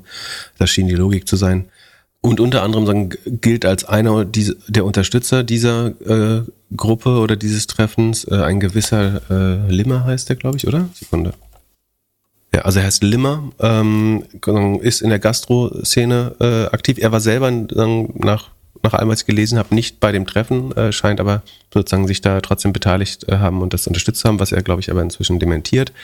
Das kann man sich alles in News äh, durchlesen. Das ist schlimm genug. Ich habe eigentlich nicht so viel Lust, das noch zu besprechen. Es sollte jedem klar sein, dass das äh, einigermaßen furchtbar ist und äh, an sagen, sagen die schlimmsten Zeiten in äh, Deutschland äh, äh, sehr stark erinnert vom Gedankengut.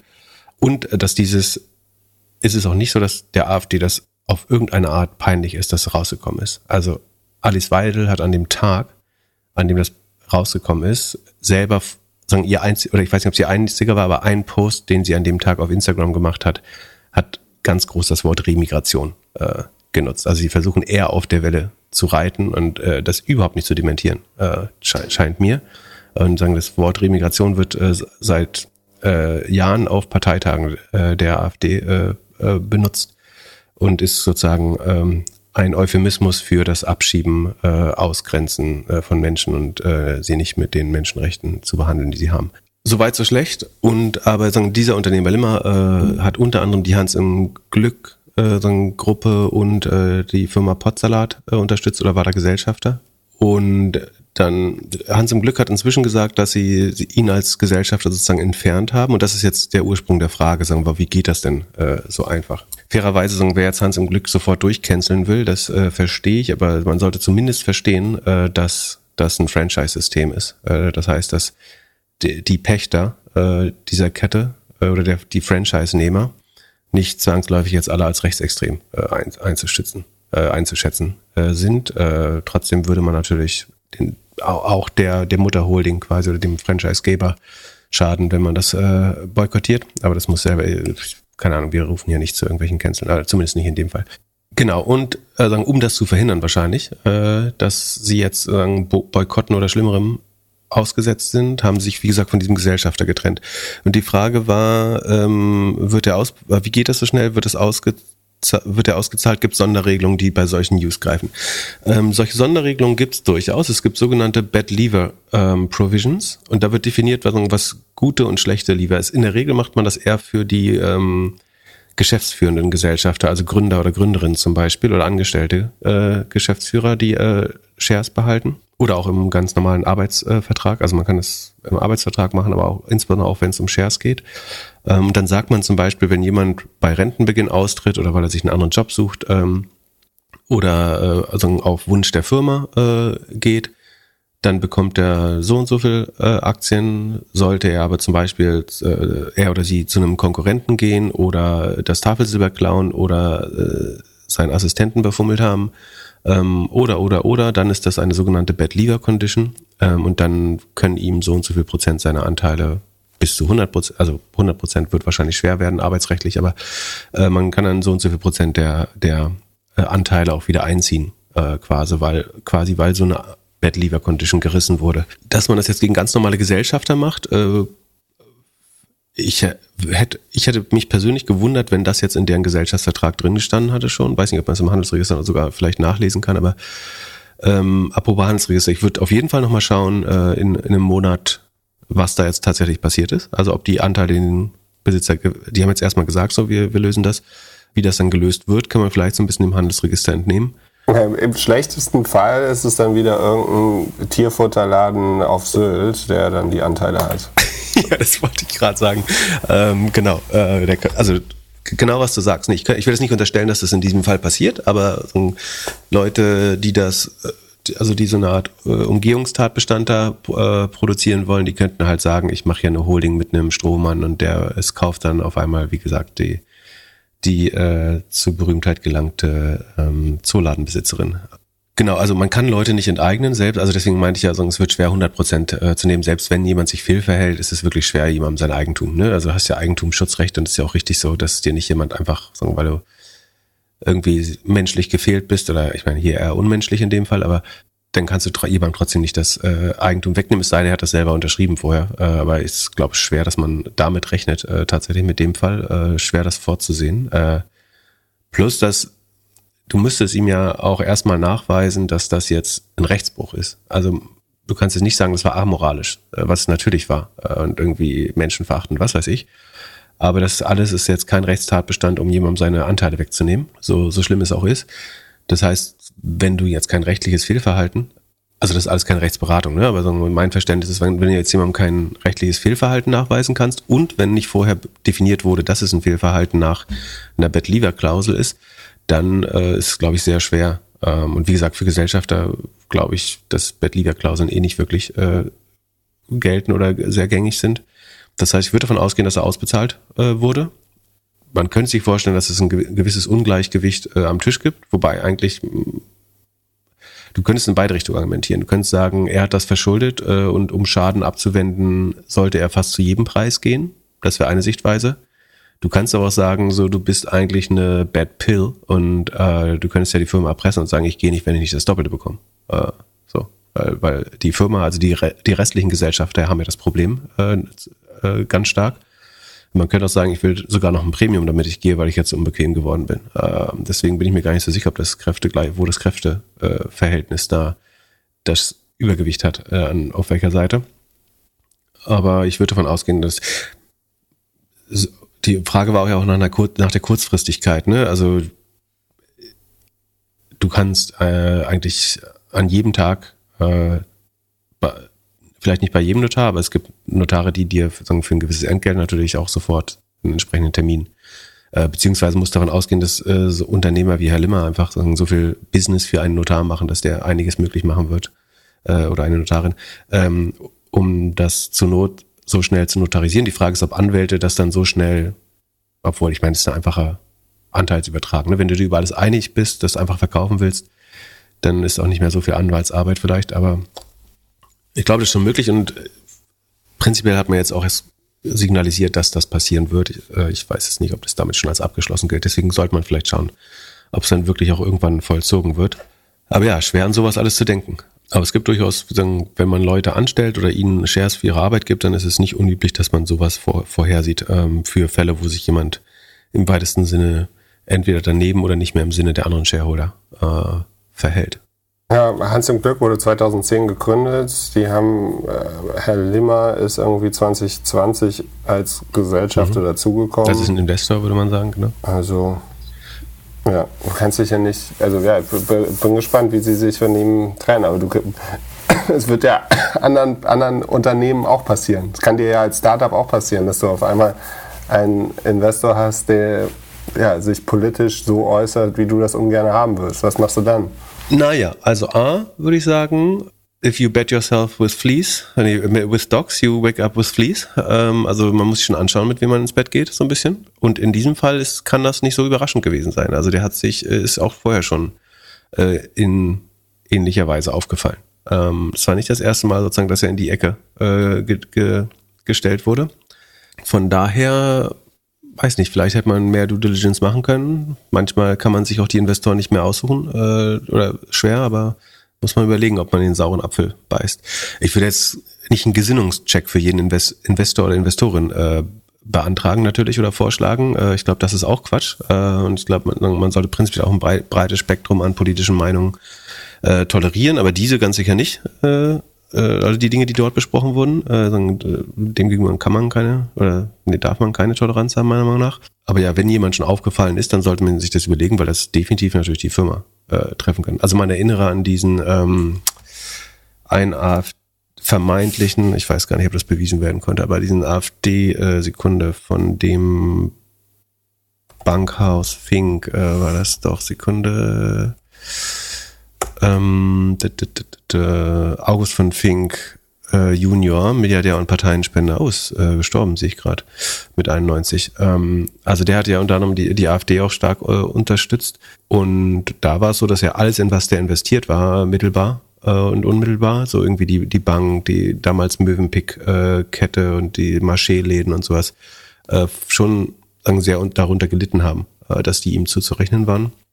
Von daher sollte man sich schon genau überlegen. Und ich glaube, ich glaube, dass nicht jedes Geld gleich gut ist. Also wenn ich würde immer Geld von Menschen mit einer einwandfreien Reputation anderem Geld sozusagen gegenüber präferieren. Und manchmal lohnt sich sogar ein bisschen weniger Geld zu nehmen, wenn es dafür aus äh, besseren Quellen äh, kommt. Wäre schon mein Ratschlag. Ja, wenn du, wenn du 2020 Gastro gemacht hast, war das wahrscheinlich die beste Option damals. Guter Punkt. 2020 war natürlich das Corona-Jahr. Das hast du sehr gut äh, connected im Kopf. Vielleicht äh, konnte man es sich auch nicht aussuchen. Ich weiß, äh, äh, Potsalat hat sein Logo auf, de, auf LinkedIn äh, zu einem durchgestrichenen Hakenkreuz geändert also, und versucht damit auch ein Statement zu setzen. Den, den kann man auch äh, getrost abnehmen, dass die nicht mit dem Gedanken gut übereinstimmen. Ja, ist jetzt äh, schwer für die Betroffenen, äh, wie gesagt, Franchise-Nehmer oder äh, Unternehmer, wenn sie es nicht wussten oder sie nicht klar waren. Ähm, und das, ist das Einzige, was man machen kann, ist sich positionieren und hier versuchen, so einen Deal hinzubekommen.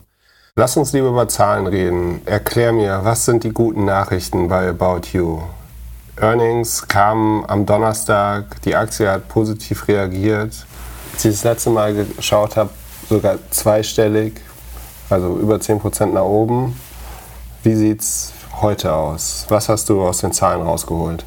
Ja, ähm, also der, der Markt hat insbesondere gest, also am gestrigen Donnerstag deine Euphorie geteilt. Äh, die Aktie ging von 4 auf 5, also fast 25 Prozent mal am Höhepunkt hoch und ist heute aber nur noch, Sekunde, ich guck mal kurz. Bei mir ist es 4,22 Euro. Genau, das wären zwei, das wären viereinhalb Prozent, glaube ich, wenn man von 4 Euro abgeht. Also hat viele der Gewinne wieder abgegeben und äh, das ist, glaube ich, auch so ein bisschen die Story, die wir jetzt erzählen werden. Also zu den Highlights den Umsatz konnte About You um nicht steigern, sondern äh, aber es nur um 0,5 Prozent äh, geschrumpft. Äh, das muss man von dem Hintergrund sehen, dass der Mode-Retail-Markt es gerade sowieso nicht einfach hat. Dass es natürlich sagen, äh, sie irgendwie auch betroffen sind von Shein und Temu. Ähm, dass sie gleichzeitig äh, sagen Profitabilitätstargets erfüllen müssen. Also sie können gerade nicht so viel in Wachstum äh, investieren.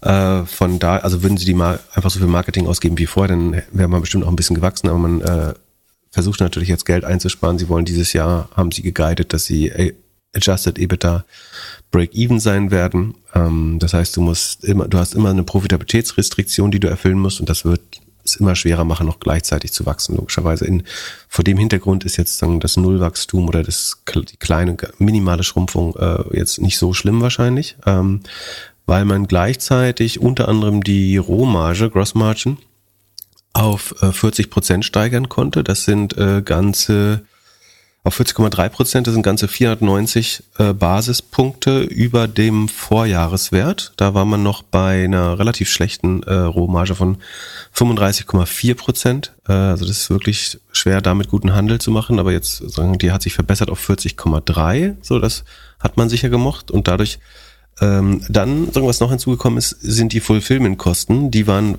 äh, letztes oder vor einem Jahr im Vergleichsquartal des letzten Jahres beim 23,4 Prozent des Umsatzes hat man, also fast ein Viertel äh, des Umsatzes hat man äh, für für Fulfillment ausgeben müssen.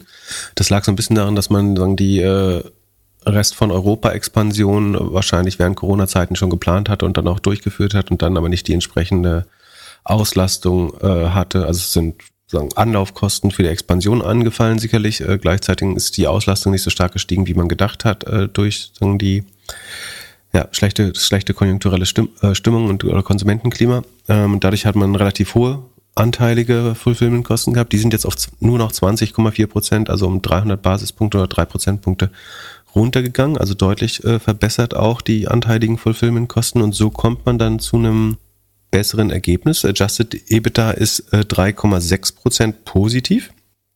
Also äh, 3,6 Prozent äh, positives Adjusted EBITDA nach minus 7,8 im Vorjahr.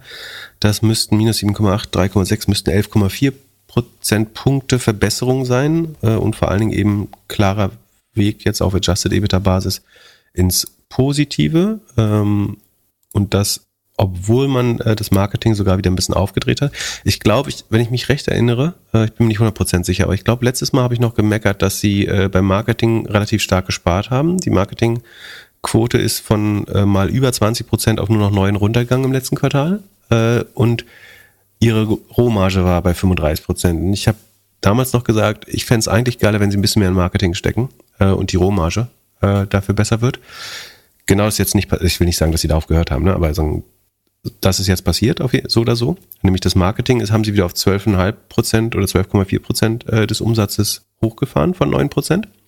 Aber eben eine deutlich bessere Rohmarge äh, damit erwirtschaftet. Und dann ist auch noch der Operating Cashflow von minus 17,8 auf plus 97, oder sagen wir rund von minus 18 auf plus 97 Millionen äh, im Vergleich zum Vorjahr gestiegen. Ähm, also statt 18 Millionen Cash zu verlieren, haben sie 97 Millionen Cash gewonnen und der Free Cashflow ist von minus 33 Millionen auf plus 93 Millionen äh, gestiegen. Also so ein bisschen wie Tag und Nacht, dementsprechend wahrscheinlich die anfängliche Euphorie. Man kann auch sagen, dass äh, das Dachgeschäft, äh, wo wahrscheinlich sozusagen der zusätzliche Euro gerade am meisten kostet, der zusätzliche Umsatz Euro am meisten kostet, ist, mit sieben, ist um sieben Prozent geschrumpft, während man den Rest von Europa um sieben Prozent steigern konnte, sagen die wachsenden Märkte, Nordics, äh, Osteuropa ähm, und so weiter. Und das TME-Segment, das ist nicht gewachsen, sondern vier Prozent geschrumpft, aber sagen, hat den Ergebnisbeitrag deutlich verbessert, nämlich äh, nach acht Millionen äh, Ergebnis im Vorjahr hat man jetzt fast 20 Millionen Adjusted EBITDA beigetragen. Ähm, Im TMI-Ergebnis. Also TMI ist die, äh, was heißt das nochmal, Tech, Media und Enabling-Sparte. Äh, Tech ist die Scale-Plattform, Media ist wahrscheinlich Retail Media auf äh, About You oder äh, vielleicht andere Unterstützung bei Marketingaktivitäten. Enabling, da kommen wir gleich noch drauf, was das ist. Das ist, also äh, im Call hat der nicht CFO, sondern Co-CEO, der für Finance zuständig ist, Hannes Wiese, gemeint, sozusagen Scale ist einigermaßen gut gelaufen getrieben von neuen Kunden, die sie, äh, die sie äh, gewinnen konnten. Mia ist äh, leicht runtergegangen, weil äh, die, äh, sagen die Kunden Geld sparen. Und Enabling äh, hat relativ deutlich verloren. Dann habe ich überlegt, was Enabling eigentlich ist und ich konnte es nicht so richtig rausfinden, aber ich weiß nicht, ob sie es irgendwann mal selber gesagt haben. Und ich nehme an, es ist, oder habe vermutet, dass es eigentlich nur Fulfillment für Kunden sein könnte. Also, dass sie quasi der ähm, Logistikdienstleister oder Fulfillment-Dienstleister für Kunden werden und die Tech-Plattform für das Fulfillment. Ähm, ich kann es nicht 100% bestätigen, aber was ich, äh, ich habe dann mal geschaut äh, in den Jobausschreibung äh, für Enabling. Äh, also wie gesagt, ich konnte keine Quelle finden, wo, äh, was kann aber an meiner Unfähigkeit liegen, wo About You sagt, äh, was Enabling eigentlich ist, außer in ihren Jobanzeigen. Da, die sprechen dafür, dass Enabling was mit der Logistik äh, für dritte Kunden äh, zu tun hat. Und äh, lustigerweise auch auf LinkedIn, also es gibt, ich habe überlegt, äh, ob man ein geiles Produkt bauen könnte, wo man die Strategie von Firmen analysieren kann anhand der Hiring-Profile. Äh, weil um Leute zu gewinnen, beschreibst du ja relativ gut, was sie in Zukunft machen werden. Und du kannst dann schon sehen, welchen Teil einer Tech-Plattform ein Unternehmen gerade erneuern möchte äh, oder in welches Land sie gerade expandieren will. Finde ich eigentlich ganz spannend. Plus, dass Mitarbeiter auch ganz oft ziemlich genau beschreiben, was sie gerade machen, äh, eventuell auch, um sich für den nächsten Job zu qualifizieren. Muss das geht gar nicht um About You, ne? aber äh, prinzipiell sagen Leute relativ ganz oft hier, ich äh, arbeite gerade an Lobbyismus für diesen Markt äh, oder so. Habe ich überlegt, ob man die, die äh, Strategie von Firmen so ein bisschen von Jobanzeigen und den äh, LinkedIn-Jobbeschreibungen der Leute, die schon da arbeiten, ähm, ableiten kann. Wie auch immer, ich glaube, bei Enabling handelt es sich größtenteils um äh, Logistik und die ist äh, anscheinend relativ stark zurückgegangen. Ähm, und sie haben selber, sie nennen es unprofitable Revenue Streams eingestellt. Äh, das weiß leider nicht, um welches sich da handelt.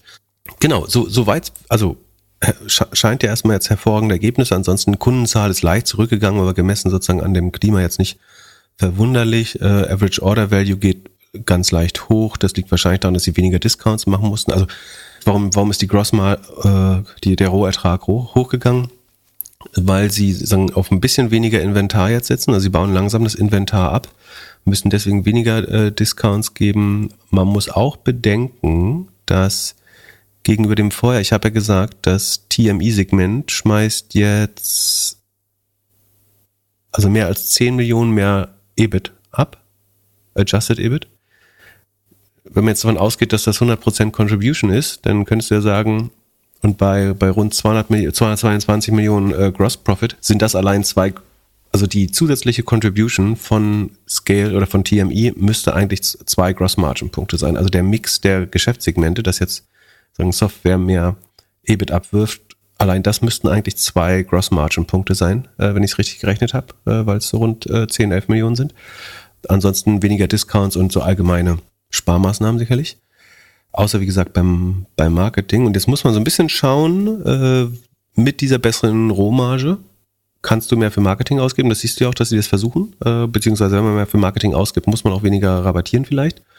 Ähm, und gleichzeitig kannst du mit höheren CLVs, Customer Lifetime Values, für die Zukunft rechnen, äh, natürlich. Also du, wenn du mit einer höheren Rohmarge in die Zukunft weiterrechnen kannst, dann verbessert sich normalerweise automatisch auch der Customer Lifetime Value.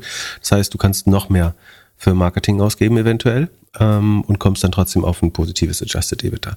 Genau, Q3 ist immer relativ abverkauft stark, ne? Ähm, plus äh, das Wetter war dann letztlich doch noch ganz positiv für About You. Man muss mal verstehen, Wetter ist einfach der brutalste, also gerade nochmal für Fashion E-Commerce ein brutaler Impact Factor. Ähm, also ich habe so viel Zeiten vor irgendwelchen Statistiken verbracht, um rauszufinden, äh, ob Google uns gerade allen Traffic geklaut hat oder einfach nur die Sonne geschienen hat in halb Deutschland.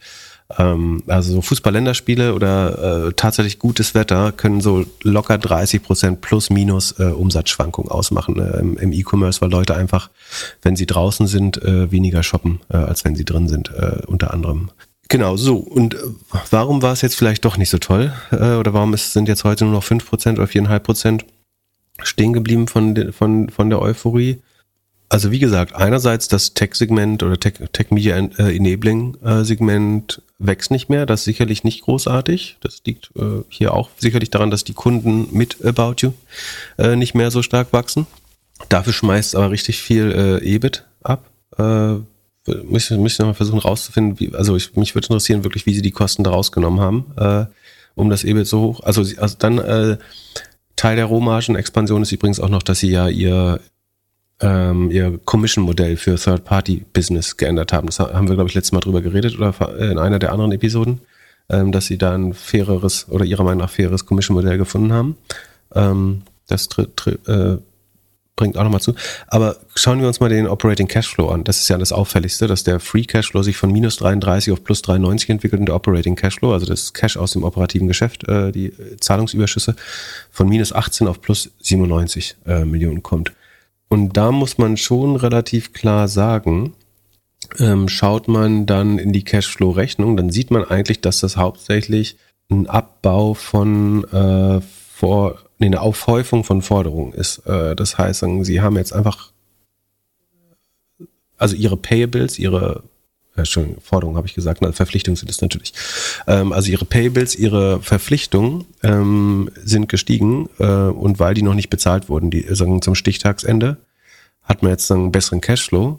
der Effekt sozusagen auf die Verbesserung des Cashflows um hier sagen mehr als 100 Millionen kommt nur ungefähr zu 50 äh, zur Hälfte würde ich sagen grob äh, alles ein bisschen Pi mal Daumen grad aber kommt ungefähr zur Hälfte wirklich aus der Verbesserung des Net Profits also des äh, sagen testierten Ergebnissen Ergebnisses und die andere Hälfte ist sozusagen einfach eine, ein zeitliches Auseinanderfallen von äh, Forderungen und Verpflichtungen. Das heißt, ich würde jetzt schon damit rechnen, dass im nächsten Quartal dann, äh, und man sieht es auch ganz gut, dass das Networking Capital auf einmal 40 Millionen mehr negativ ist, als es vorher war. Das ist dann, unterstützt diese These, also das klingt jetzt auch so äh, konspirativ, das ist jetzt gar, gar kein großes Geheimnis, glaube ich, sagen wir das einigermaßen lesen kann, sollte die gleichen Schlüsse ziehen. Ich würde davon ausgehen, sozusagen, dass das EBITDA jetzt im vierten Quartal, äh, also das, dem jetzt folgenden Quartal, äh, dann wieder negativ sein wird, äh, der Cashflow auch negativ sein wird und das Working Capital sich normalisiert, äh, wenn man die jetzt die Ware für den Sommer auch einkauft und die Lager wieder ein bisschen aufstockt. Äh, von daher hat der Abverkauf jetzt natürlich äh, geholfen, aber es also gerade diese Schwankung beim Operating Cashflow sozusagen, ich würde sagen, die Hälfte davon stammt tatsächlich aus der operativen Tätigkeit, das andere ist eher sozusagen eine Versch Ver Verschiebung von ähm, Verpflichtungen aus nach, nach meinem Verständnis. Äh, Zumindest, wenn es Quatsch ist, darf man mich gern berichtigen. Achso, eine Sache wollte ich mir noch angucken, Sekunde, das habe ich vergessen. Äh, ich muss noch einmal eine Möglichkeit, das EBITDA aus dem TMI-Segment rauszuholen, wäre nämlich, äh, ich würde mir jetzt nochmal gucken, wie das äh, kon also Adjusted EBITDA zu EBITDA sind nur äh, Einmaleffekte, äh, die sie abgeschrieben, also aus äh, adjustiert haben und Share-Based Compensation in Höhe von 5 Millionen. Also ist gar nicht so weit äh, auseinander. Ich frage mich so ein bisschen, wie sie das, ähm, warum sie so viel mehr Ergebnis rausholen konnten aus der TMI-Sparte oder was, was diese Geschäftsbereiche, die sie da nicht weiterführen sind, die jetzt zu so einer starken Ergebnisverbesserung führen. Was schon auffällt, ist, dass die kann es daran liegen, dass Sie die Firma ein bisschen umstrukturiert haben? Sie haben ja für Scale jetzt eine eigene GmbH gegründet. Ja, du könntest Leute, also du könntest Leute, spannend ist zum Beispiel, dass General Admin sich nicht verbessert hat. Also ähm, du kannst natürlich gewisse Leute umschiften äh, von, von einer Unit in die andere. Ich habe gerade die Reconciliation ist deutlich höher, also die Reconciliation ist sozusagen das, was du äh, für innerbetriebliche Leistung, also sie äh, werten ja drei Segmente aus, nämlich TME, Rest of Europe und Dach. Und die Reconciliation steigt auch an gegenüber dem Vorquartal. Das, da könnte man sagen, äh, das sind mehr Geschäfte mit sich selbst sozusagen. Aber andererseits gegenüber dem Vorjahr steigt die dann gar nicht so stark an, sondern nur gegenüber dem Vorquartal. Und das scheint eher Saisonalität. Hm, hm, hm, naja, weiß nicht. Ich meine, ist schon spannend, ne? wie du einfach das Ergebnis mehr als verdoppelt von, von TMI. Also irgendwo müssen sie sagen, äh, das haben sie fairerweise auch gesagt, dass sie äh, nicht profitable Revenue Streams da rausgenommen haben. Aber in dem Segment kann es doch auch einfach ein oder zwei große Kunden sein mit denen sie dann irgendwelche Verträge gemacht haben. Ja, also vielleicht haben sie irgendwie beim Enabling bei der Fulfillment-Sparte Geld verloren und das eingestellt. Das kann schon sein, dass sie da irgendwie. Ansonsten die Mitarbeiterzahl geht auch noch weiter runter, aber sehr langsam. Also sie stellen, stellen weiter ein, äh, sagen strategisch an äh, den Stellen, wo sie wachsen wollen oder wo sie äh, sagen auch Lücken füllen müssen. Ähm, aber insgesamt geht die Mitarbeiteranzahl langsam runter. Also es sieht so aus, als wenn man vielleicht nicht jede Kündigung ersetzt gerade im Moment. Äh, sieht nicht aus nach irgendwelchen ernsthaften Entlassungen, aber ähm, im Vergleich zum Vorjahr sind es äh, fast 100 Mitarbeiter oder 8 Prozent weniger, 7, 8 Prozent weniger Mitarbeiter. Das sieht man schon. Ja, also ich würde sagen, die Zahlen sind jetzt äh, trotzdem gut. Ne? Also die, äh, die für, für den Cashflow war das so oder so jetzt erstmal ein gutes Quartal. Man muss jetzt schauen, sagen, wie viel dann im nächsten Quartal wieder durch die äh, Normalisierung beim Working Capital, falls sich das ausgleicht, ähm, dann doch wieder ähm, weggeht. Aber ich glaube, dass sie mehr für Marketing ausgeben, dann spricht auch von einer gewissen Konfidenz, dass man äh, langfristig damit wieder auf eine Wachstumfahrt kommt und dass man nicht Geld ausgibt, was man nicht hat. Äh, sonst würde man da sicherlich vorsichtiger sein.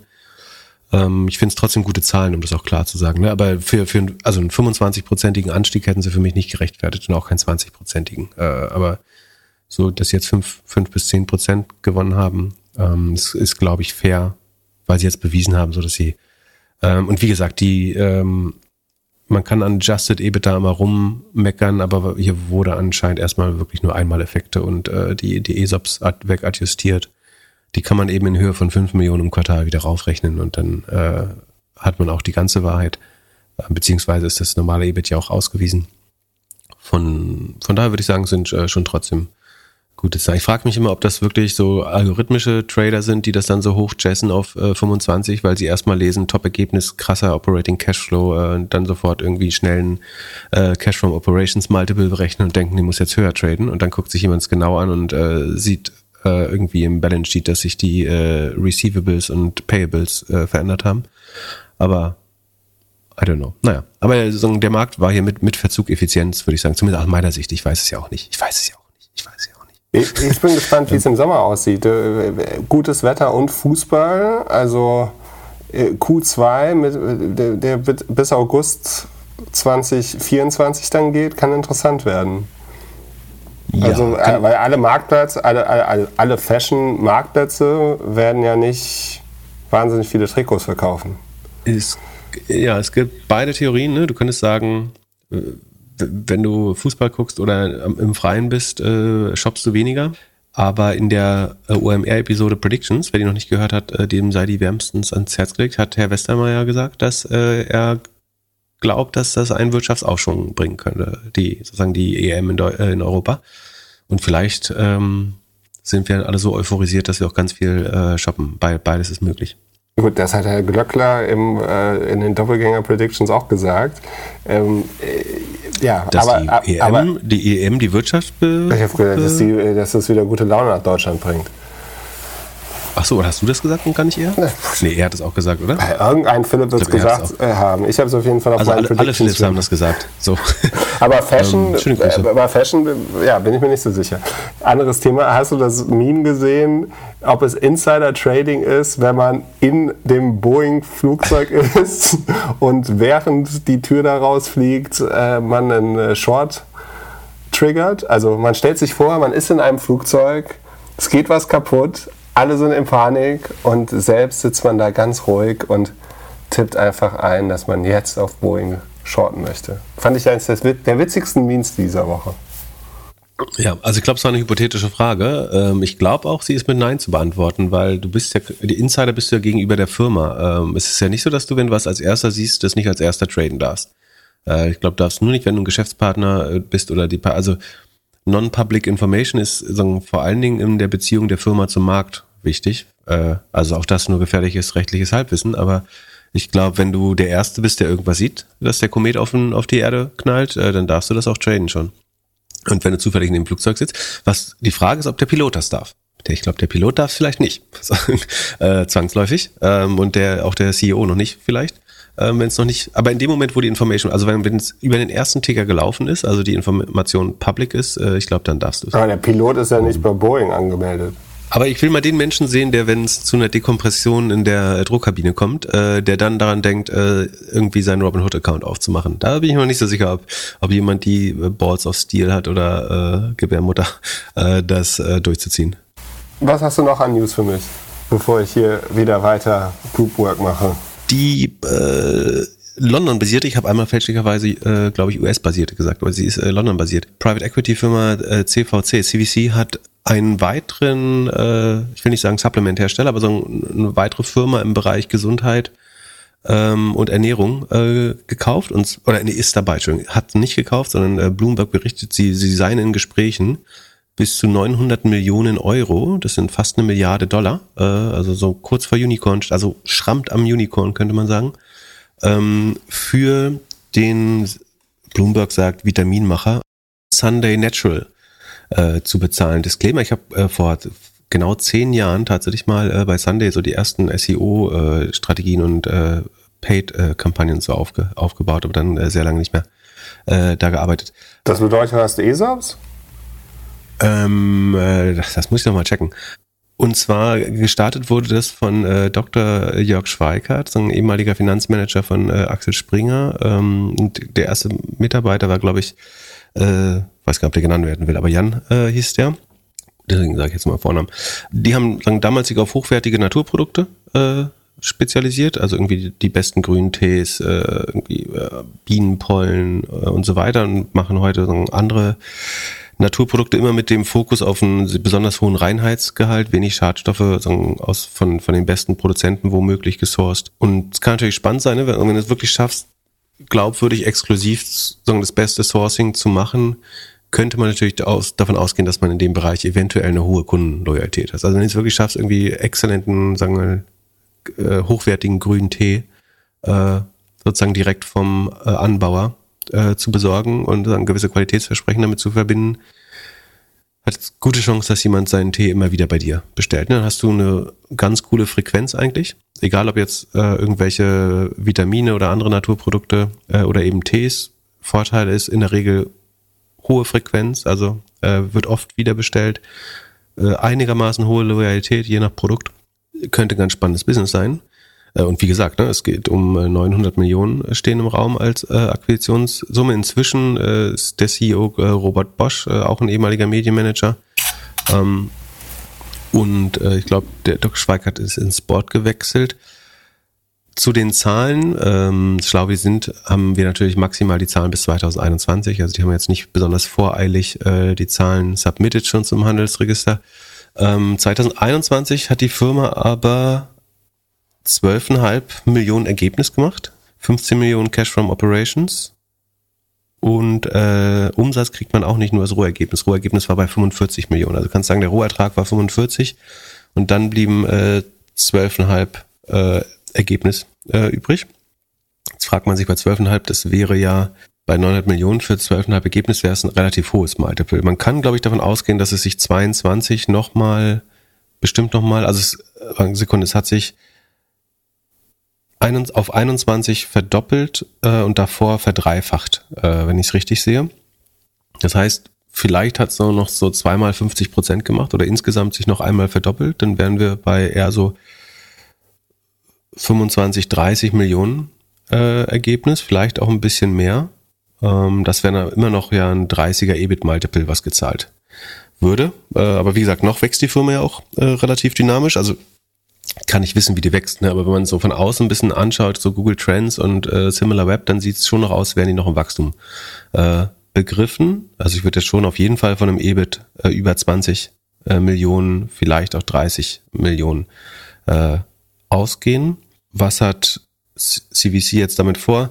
Also wäre ich jetzt sozusagen die Investmentbank, die das verkauft hätte an CVC, dann würde man wahrscheinlich sagen, hey, ähm, Sunday Natural gibt's noch gar nicht auf Amazon. So, das ist ein riesiger Kanal für andere Hersteller. CVC weiß von Mo Nutrition schon, dass das ein äh, sagen, relevanter Kanal ist wahrscheinlich, andere Marktplätze. Ähm, Sunday hat bisher, soweit ich es nachvollziehen kann, ausschließlich über den eigenen Shop verkauft. Ganz interessant ist übrigens, dass es ein, ich will nicht sagen Copycat gibt, aber es gibt eine andere Firma, die sehr ähnliche Produkte hat.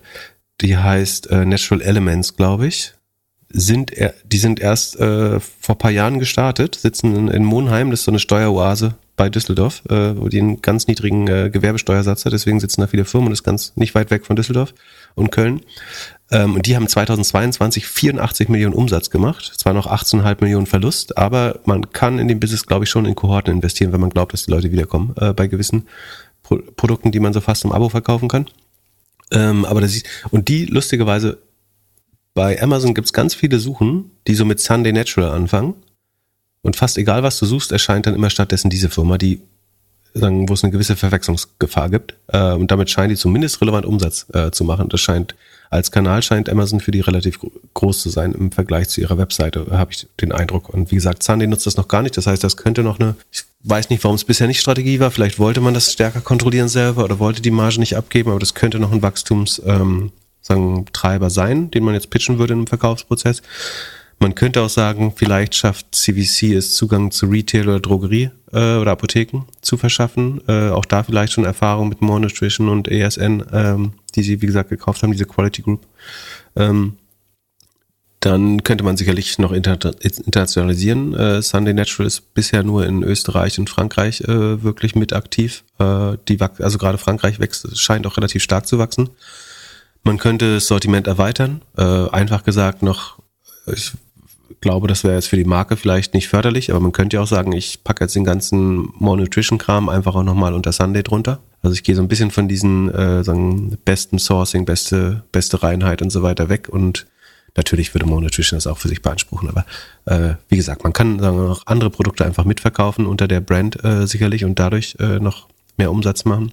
Man kann fast überlegen, ob man so eine Art Education-Format, Magazin oder Katalog macht, den man rausgibt. Äh, ich glaube, viel in dem Bereich ist auch einfach Leuten erstmal erklären, warum, warum willst du jetzt Bienenpollen essen oder Maca-Pulver äh, essen oder eben besseren grünen Tee trinken? Warum sind viele grüne Tees äh, gar nicht so gesund oder eventuell ver, verunreinigt und so weiter? Das wäre sicherlich eine Chance. Dann haben sie, glaube ich, in, im Handelsregisterbericht äh, so eine Unterfirma erwähnt, die heißt Hunrace, die scheint so CBD-Öle äh, und Cannabisprodukte äh, zu verkaufen.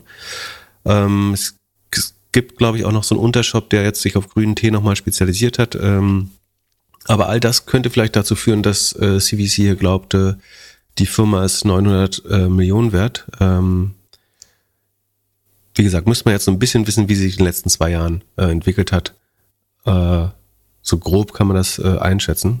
Ähm, und dann, wenn das weiter wächst, ähm, also CVC scheint ja sozusagen viel Conviction in das äh, Segment zu haben, äh, weil sie eben diese Quality Group gekauft haben vor einem Jahr oder anderthalb Jahren oder zwei Jahren äh, und, und jetzt hier nochmal ein Double Down machen in sagen, einem anliegenden Sektor ich habe so ein bisschen das Gefühl, dass sie, äh, und das, das hatte ich noch sozusagen als Backup-Prediction für meine OMR-Folge auf dem Zettel, äh, ich habe es dann aus Zeitgründen nicht mehr erwähnt, aber ich glaube schon so, dass das ganze Thema Longevity äh, und so dieses ganze Supplements-Thema nochmal sehr stark, äh, dass dieses Jahr nochmal stärker gepusht wird. Äh, A, weil es für Influencer einfach ein sehr willkommenes Thema ist. Und B, weil das Interesse so ein bisschen dafür steigt, dass Leute glauben, sie können jetzt deutlich älter werden. Und äh, einerseits kommt die Forschung voran, andererseits gibt's ganz viele Mittelchen, man kann viel Geld damit verdienen. Ähm, und vielleicht ist das auch so ein bisschen die Hypothese von CVC, dass sie denken, dass einfach noch mehr Menschen in Zukunft sich für gesündere Ernährung oder eben Supplements äh, oder Naturprodukte in dem Fall äh, interessieren werden. Und sagen, wenn der Trend, der den darunter liegenden Markt sehr stark treibt, äh, dann, dann würde es natürlich auch nochmal verständlicher machen, äh, warum, warum man diese Investition jetzt äh, mit, also mit 900 Millionen bei wir wissen nicht genau, was das EBIT jetzt dieses Jahr ist, aber es äh, scheint erstmal eine sportliche Bewertung zu sein, weil 90 Millionen EBIT machen sie ganz sicher noch nicht. Äh, da bin ich mir wiederum äh, relativ sicher. So viel dazu, dass du kurz und knapp mir erklären sollst, was in den News noch so passiert. Dann gibt's nochmal äh, schnell Competition Corner. Ähm, so richtig schnell wird es auch nicht. Ähm, es ist wie immer nicht ganz einfach äh, bei Competition, aber ähm, wir erinnern uns an das Google Shopping, also auch da Disclaimer, äh, Ladenzeile, eine Firma, an der ich beteiligt äh, bin, ist einer der sozusagen Complainants äh, oder Beschwerdeführer in diesem äh, Verfahren ähm, gewesen. Ähm, das ist ja, das ist das Verfahren Google Shopping, was mit dieser 2,4 äh, Milliarden Euro Geldstrafe äh, geendet ist für Google. Äh, ja, also zu enden schien und dann hat Google natürlich ähm, Berufung eingelegt. Also und Dazu muss man auch nochmal verstehen, ursprünglich wurde dieses Verfahren gestartet in 2000, ich glaube, die ersten Eingaben wurden so in 2009 gemacht. November 2010 hat die äh, EU-Kommission dann ein offizielles Verfahren gestartet. Das hat dazu geführt, dass 2017, äh, sozusagen acht Jahre nach den, den ersten Eingaben, ähm, dann diese Rekordstrafe von 2,4 Milliarden verhängt wurde. Äh, Rekord in Anführungsstrichen würde ich schon mal setzen. Ähm, dagegen hat Google dann sozusagen äh, sich gerichtlich gewehrt. Äh, dann wurde weitere vier Jahre später, nämlich 2021, ähm, sozusagen vom äh, General Court, äh, dem EUG in L äh, Luxemburg, entschieden, dass das rechtens ist, diese äh, Rekordstrafe. Dagegen hat Google sagen, ähm, appealed oder Berufung äh, eingelegt und sagen, geht damit an den nächst höheren, den Europäischen Gerichtshof. Ähm, da liegt das Verfahren quasi jetzt.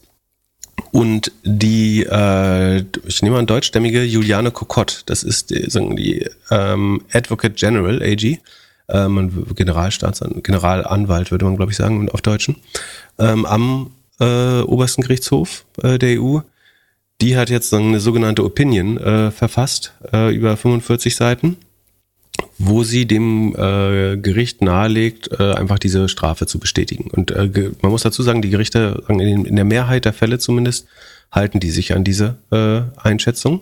Ähm, was halt wirklich äh, beeindruckend ist, ist, dass man sich mal klar macht, wie lange das dauert. Ne? Also diese, also Google hat äh, Googles Stellungnahme ist, irrespective of the appeal, we continue to invest in our remedy, which has been working successfully uh, for several years uh, als als Industriebeobachter äh, würde ich das in Frage stellen, ob das erfolgreich, also für Google hat es bestimmt erfolgreich funktioniert, für die äh, Preisvergleichsbranche äh, definitiv nicht, das äh, ist kein großes Geheimnis. And will continue to work constructively with the European äh, Commission, aber sie ähm, sagen auch, sie warten das Ergebnis sozusagen dieser Verhandlungen äh, ab, wobei man, wie gesagt, davon ausgehen kann, dass das höchstwahrscheinlich äh, sagen, dieses Urteil, oder nicht das Urteil, sondern die, die Einschätzung der Advocate General äh, Juliane Kokott oder Professor Dr. Äh, Kokott ähm, bestätigen wird. Ähm, also problematisch einerseits die Länge dieses Verfahrens. Äh, wir werden jetzt in 2024 äh, das Ergebnis haben von einem Verfahren, was vor 14, 15 Jahren gestartet ist. Du kannst froh sein, dass die Anwälte nicht in der Zwischenzeit gestorben sind. Ähm, ich, ich war zarte 29 Jahre alt, als wir das, äh, das sagt eigentlich alles, äh, als das gestartet wurde, dieses Verfahren. Das ist kompletter Wahnsinn. Derzeit sind Preisvergleiche wie die Fliegen gestorben. Äh, ich weiß, dass Menschen gibt es, äh, die glauben, dass Preisvergleiche äh, nicht besonders äh, sagen, wertstiftend sind. Ähm, ich glaube, die meisten Verbraucherorganisationen würden dem widersprechen, äh, weil es für ähm, wenn man sagen, in dem Sektor für Wettbewerbsrecht kämpft, kämpft man natürlich einerseits um das Überleben dieser Firmen, man kämpft aber vor allen Dingen auch um Verbraucherrechte, äh, weil sagen, ohne Preisvergleich Verbraucher von den entsprechenden Google-Produkten nicht ausreichend informiert werden würden, meiner Meinung nach. Ähm, genau. Äh, und wie gesagt, auch die, äh, die äh, AG Kokott geht ja davon aus, dass Google sich hier eben missbräuchlich verhalten, äh, verhalten hat und sagt das auch in äh, der ganzen Klarheit. Und äh, die, die andere Sache, sagen neben dem, wie sich dieses Verfahren zieht, äh, was ich relevant finde, ist die ähm, 2,4 Milliarden Strafe ist natürlich auch wenn es eine Rekordstrafe ist, im Vergleich zu, was schätzt du, was Google äh, Operating Cashflow macht im Jahr? Wahrscheinlich das Hundertfache. Ja, nicht ganz, aber 110 Milliarden Operating Cashflow ist. Sie haben 120 Milliarden Cash ähm, auf der Bank. Sie haben allein im letzten Quartal 16 Milliarden in Share Buybacks, also das sind ja quasi verdeckte Dividenden, wenn du so möchtest, also, also steueroptimierte Dividenden, dass du mal die Shares selber zurückkaufst.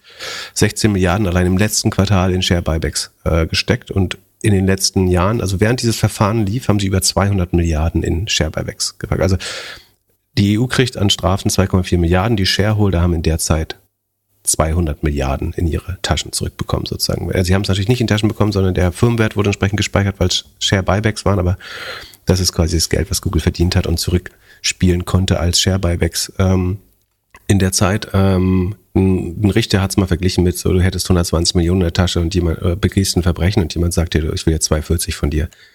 Man würde diese Strafe wahrscheinlich äh, gern nehmen, äh, wenn man sagen, mit dem Verbrechen äh, so viel Geld äh, verdient hat. Das war der äh, legendäre Corm Mac äh, spricht man das, glaube ich, so ein komischer gelischer Name.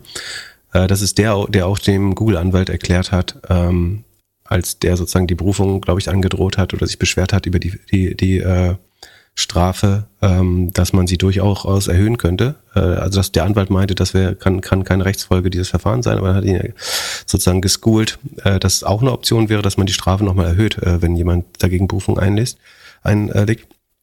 Ähm, wie gesagt, gut ist, dass äh, nochmal klar festgestellt wurde, dass Google sich hier missbräuchlich nach Auffassung der äh, Generalanwältin ähm, sagen, ja, benommen hat. Ähm, es ist natürlich auch wegweisend.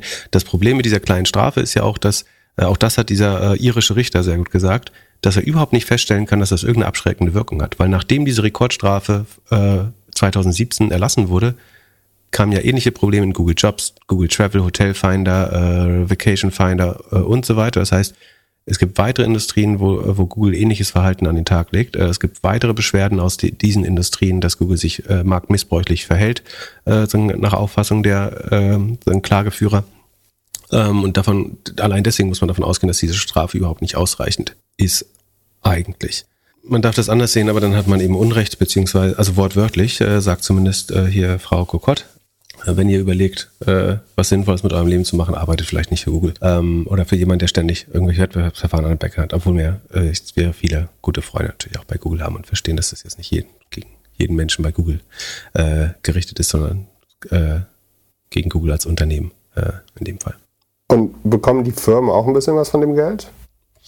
Ähm, nicht von dem Geld, das Geld bekommt die EU die Firmen haben, sagen, wenn das festgestellt ist, dann könnten sie vermeintlich aber Ansprüche auf Schadenersatz haben. Äh, natürlich, dann, wenn man missbräuchlich ähm, da behandelt wurde im Markt, dann kann man seinen, seinen entstandenen Schaden geltend machen. Das wird dann sagen, das nächste Verfahren, das wird vielleicht dann nochmal zehn Jahre dauern, bis man weiß, äh, die ganzen toten Firmen, was die an Geld zurückbekämen könnten. Aber ja, du kannst, es wird natürlich schwer, dann den, den Schaden zu beziffern. Also was, was ist der Schaden, wenn du nicht auf Platz 1 standst äh, bei Google oder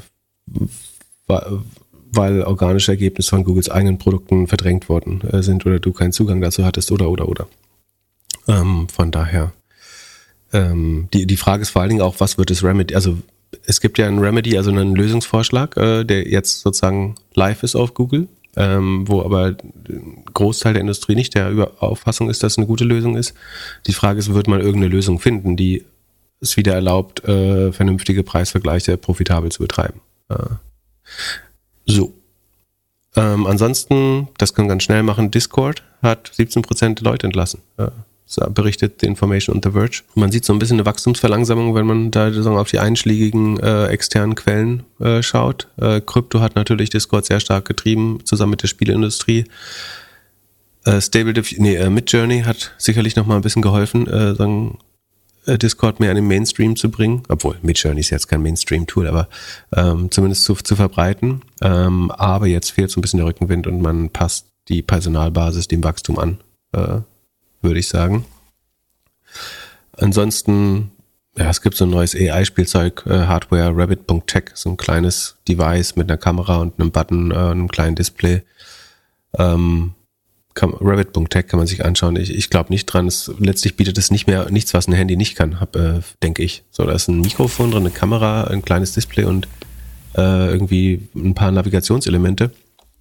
So, ich verstehe noch nicht. Also das, natürlich ist AI da drin verbaut, aber dass das so viel, das ist jetzt nicht zehnmal besser als ein Handy, äh, würde ich sagen, oder ein Smartphone. Von daher äh, sehe ich da jetzt noch nicht, äh, warum das super spannend sein sollte, aber nur sozusagen, weil es natürlich diesen Trend jetzt gibt, äh, Hardware in Endgeräte zu erfinden, die irgendwie mit AI funktionieren, erwähnen wir es äh, zumindest mal. Und dann äh, nicht mal 140 Sekunden werde ich heute über Elon sprechen. Äh, das Einzige, das ich sagen will, ist, dass Elon ein großer Fan der deutschen Bauern ist. Äh, er hat sich jetzt äh, auf seinem, seiner eigenen äh, Plattform geäußert, dass ähm, er natürlich die, die deutschen Bauern ähm, unterstützt und spätestens jetzt würde ich mich als Bauer fragen, äh, ob ich noch auf der richtigen, ob ich, ja, naja sollen die Bauern ihre Rechte vertreten. Das passt schon. Ja, damit hast du es geschafft und darfst zurück in den Unterricht. Sehr schön. In den anderen Unterricht. Vielen Dank. Ich wünsche allen einen schönen Samstag. Wir hören uns wieder am Mittwoch. Bis dann. Peace. Ciao, ciao. Der Doppelgänger Tech Talk Podcast ist ein Projekt von Philipp Glöckner und Philipp Glöckler, recherchiert von uns und produziert von Jan aus dem Off. Weiter diskutieren kannst du in unserer Doppelgänger Discord Community. Fragen und Anfragen kannst du uns gerne per Mail an podcast.doppelgänger.io schicken. Unsere aktuellen Werbepartner findest du in unseren Shownotes. Vielen Dank, schönes Wochenende und bis Mittwoch.